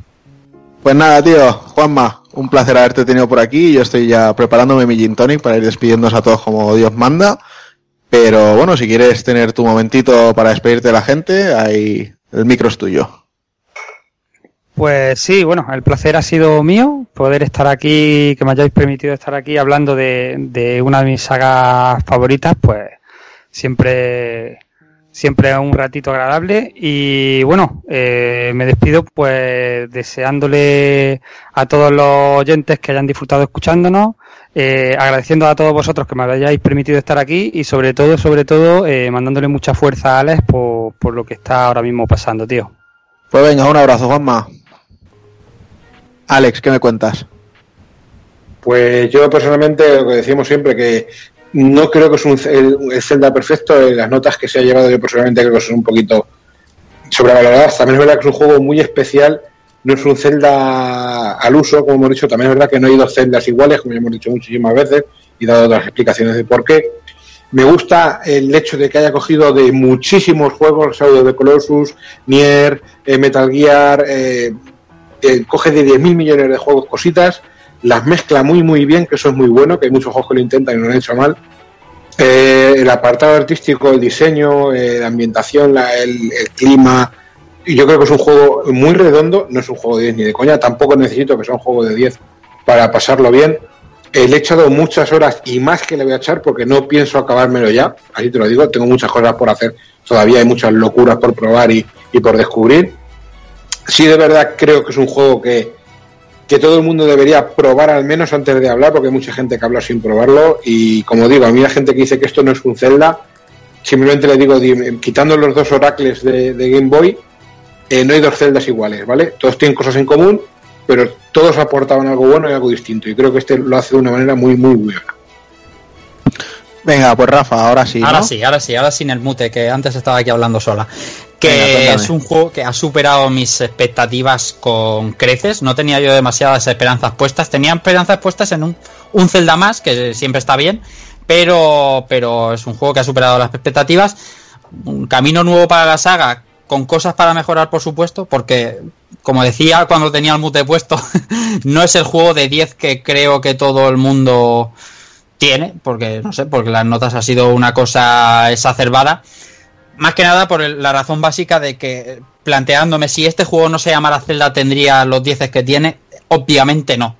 Sin ir más lejos por el apartado musical, como acaba de, de- de decir aquí tú y los compañeros, pero sobresaliente de lo mejor que va a salir este año. Una putada que la versión de Wii U, que era la prometida, hayan hecho la guarrada que han hecho con el tabletomando, que no sirve nada más que para jugar si no tienes la tele, porque no hace piedra seca ni nada. Pero bueno, muy bien, muy bien, muy contento con el juego. Vale, pues voy a terminar yo ya y simplemente voy a decir que es un juego excelente y que si hacemos un poco de retrospectiva, eh, Game Boy tuvo Tetris, eh, Super Nintendo tuvo Super Mario World y Street Fighter 2, Nintendo 64 tuvo Mario 64 y Switch ha tenido eh, este Legend of Zelda que realmente es un gran juego de salida y ojalá Sony y ojalá Microsoft aprendieran a tener un título así de potente en los lanzamientos de sus consolas. ¿Vale? Si es cierto que ahora le falta chicha, porque ya nos quedamos con el bueno y ahora qué, pero realmente este Zelda ha sido una gran apuesta y ha sido un increíble título que he disfrutado y estoy disfrutando como un enano. Así que yo os lo recomiendo muy encarecidamente.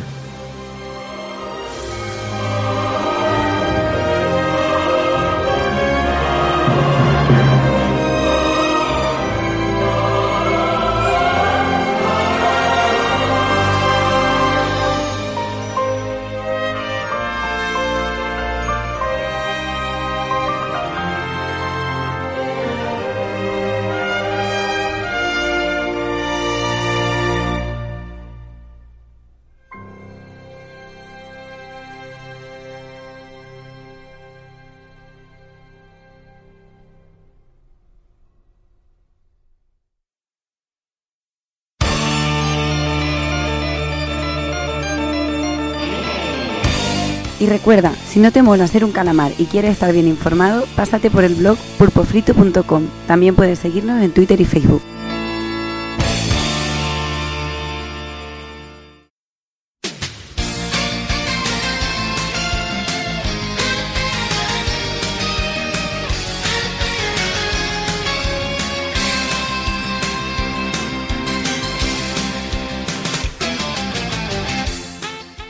Pues nada, hasta aquí un programa más. Eh, simplemente, bueno, pues eso, repasando todo lo que ha acontecido este, eh, este mes. Eh, vendrán meses muy, muy jugositos, tanto en novedades como, como en noticias. Ya mismo tenemos aquí el E3 y promete, promete cositas. A ver, a ver, a ver con qué nos sorprenden.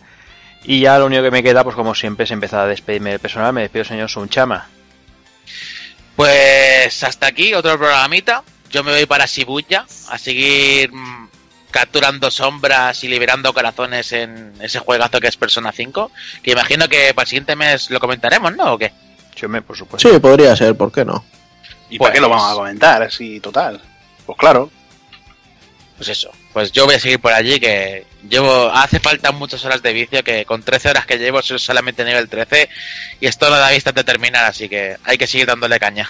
Pues nada, son, a descansar. Venga, tío, nos vemos. Venga, me despido también, señor Kafka.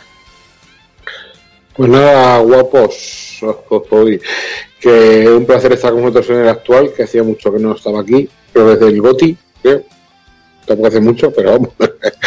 y nada, que, que el análisis de Zelda al final pues ha durado lo que tenía que durar. Cortito, cortito. A pijo sacado. A pijo sacado. Pero bueno, que lo hemos pasado bien, hemos hecho algunas risas, hemos hablado de, de un futbolista llamado Metadona, entre otras cosas. ¿Qué más se puede pedir? Entre otras. Hemos hablado de drogas, putas. Juanma, eh, Juana nos ha hablado de su 4K, de su polla enorme. Esto es maravilloso. Maravilloso. Pues nada, Maravilloso. Kafka, a descansar tú también. Hablamos en breve. Venga, un abrazo, guapos. Venga, Venga. también el señor Hazard. Pues muy bien, ya se ha acabado un mes de cargado de juegos. Este mes me parece a mí que Persona 5 y, y ya está.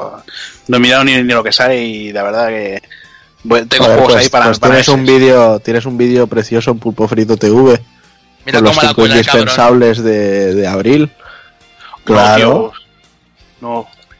De Telltale Games paso, tío, y, y más de Marvel ahí con lo- la gente esa con los calzoncillos por encima de los pantalones.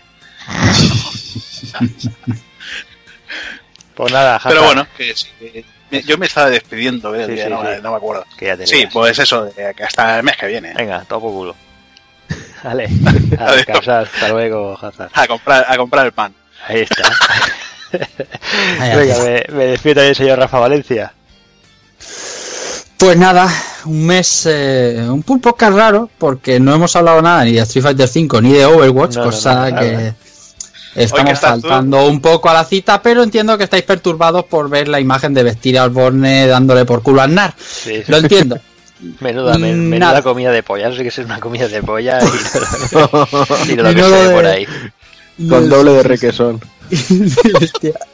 Es una imagen muy bonita para irnos ahora a la cama todos. Sí, sí, sí. Eh, con ganas de que llegue junio y que nos enseñen un poco más de este proyecto Scorpio, que todavía el sabor es, es un poquito ag- agridulce, pero es que tengo una sensación de que nos hemos dejado tantas cosas de marzo que, que es fabuloso. Sí, sí, sí. Pues nada, Rafa, a descansar Venga. y a soñar con los teraflops. Ahí estamos. chao, chao, chao. Y también el señor Takokun. Va chicos, pues perdonad por la rosca que os hemos pegado con el Zelda, que ya veis que eso de los 20 minutos al final se ha quedado eh, más en hora 20 que, que en Sí, otra sí, cosa, pero bueno. Y nada, prometo ser bueno, hacer los deberes y para el próximo programa intentar eh, hablar menos de, de teles 4K y esas cosas, que si no aquí pues, no, se, se- no, se- se nos, se nos quedan tontos. Cada vez que digas 4K, chupito. Ya ves, Venga, tío. pues pi- pillamos un ciego. No, no, para el Rápidamente. siguiente podcast conmigo al Persona 5, tío, venga. Dale caña. Venga, si puede ser, sí. Pues nada, Takokun, a descansar también. Venga, un abrazo a todos. Y ya poco más, poco más nos queda por, por decir. Eh, lo que ya sabéis, eh, de aquí un mesecillo seguramente volveremos. Es posible que, que con Persona 5, de aquí 15 días más o menos, ve- volveremos con un retro muy especial. Eh, tenemos que estar, estamos planteando algo un poquito especial, a ver, a ver en qué queda la cosa al final. Y, nada más, simplemente pues eso, como siempre os digo, señoras, señores, niños y niñas, portaros bien, ser buenos y un saludo a todos.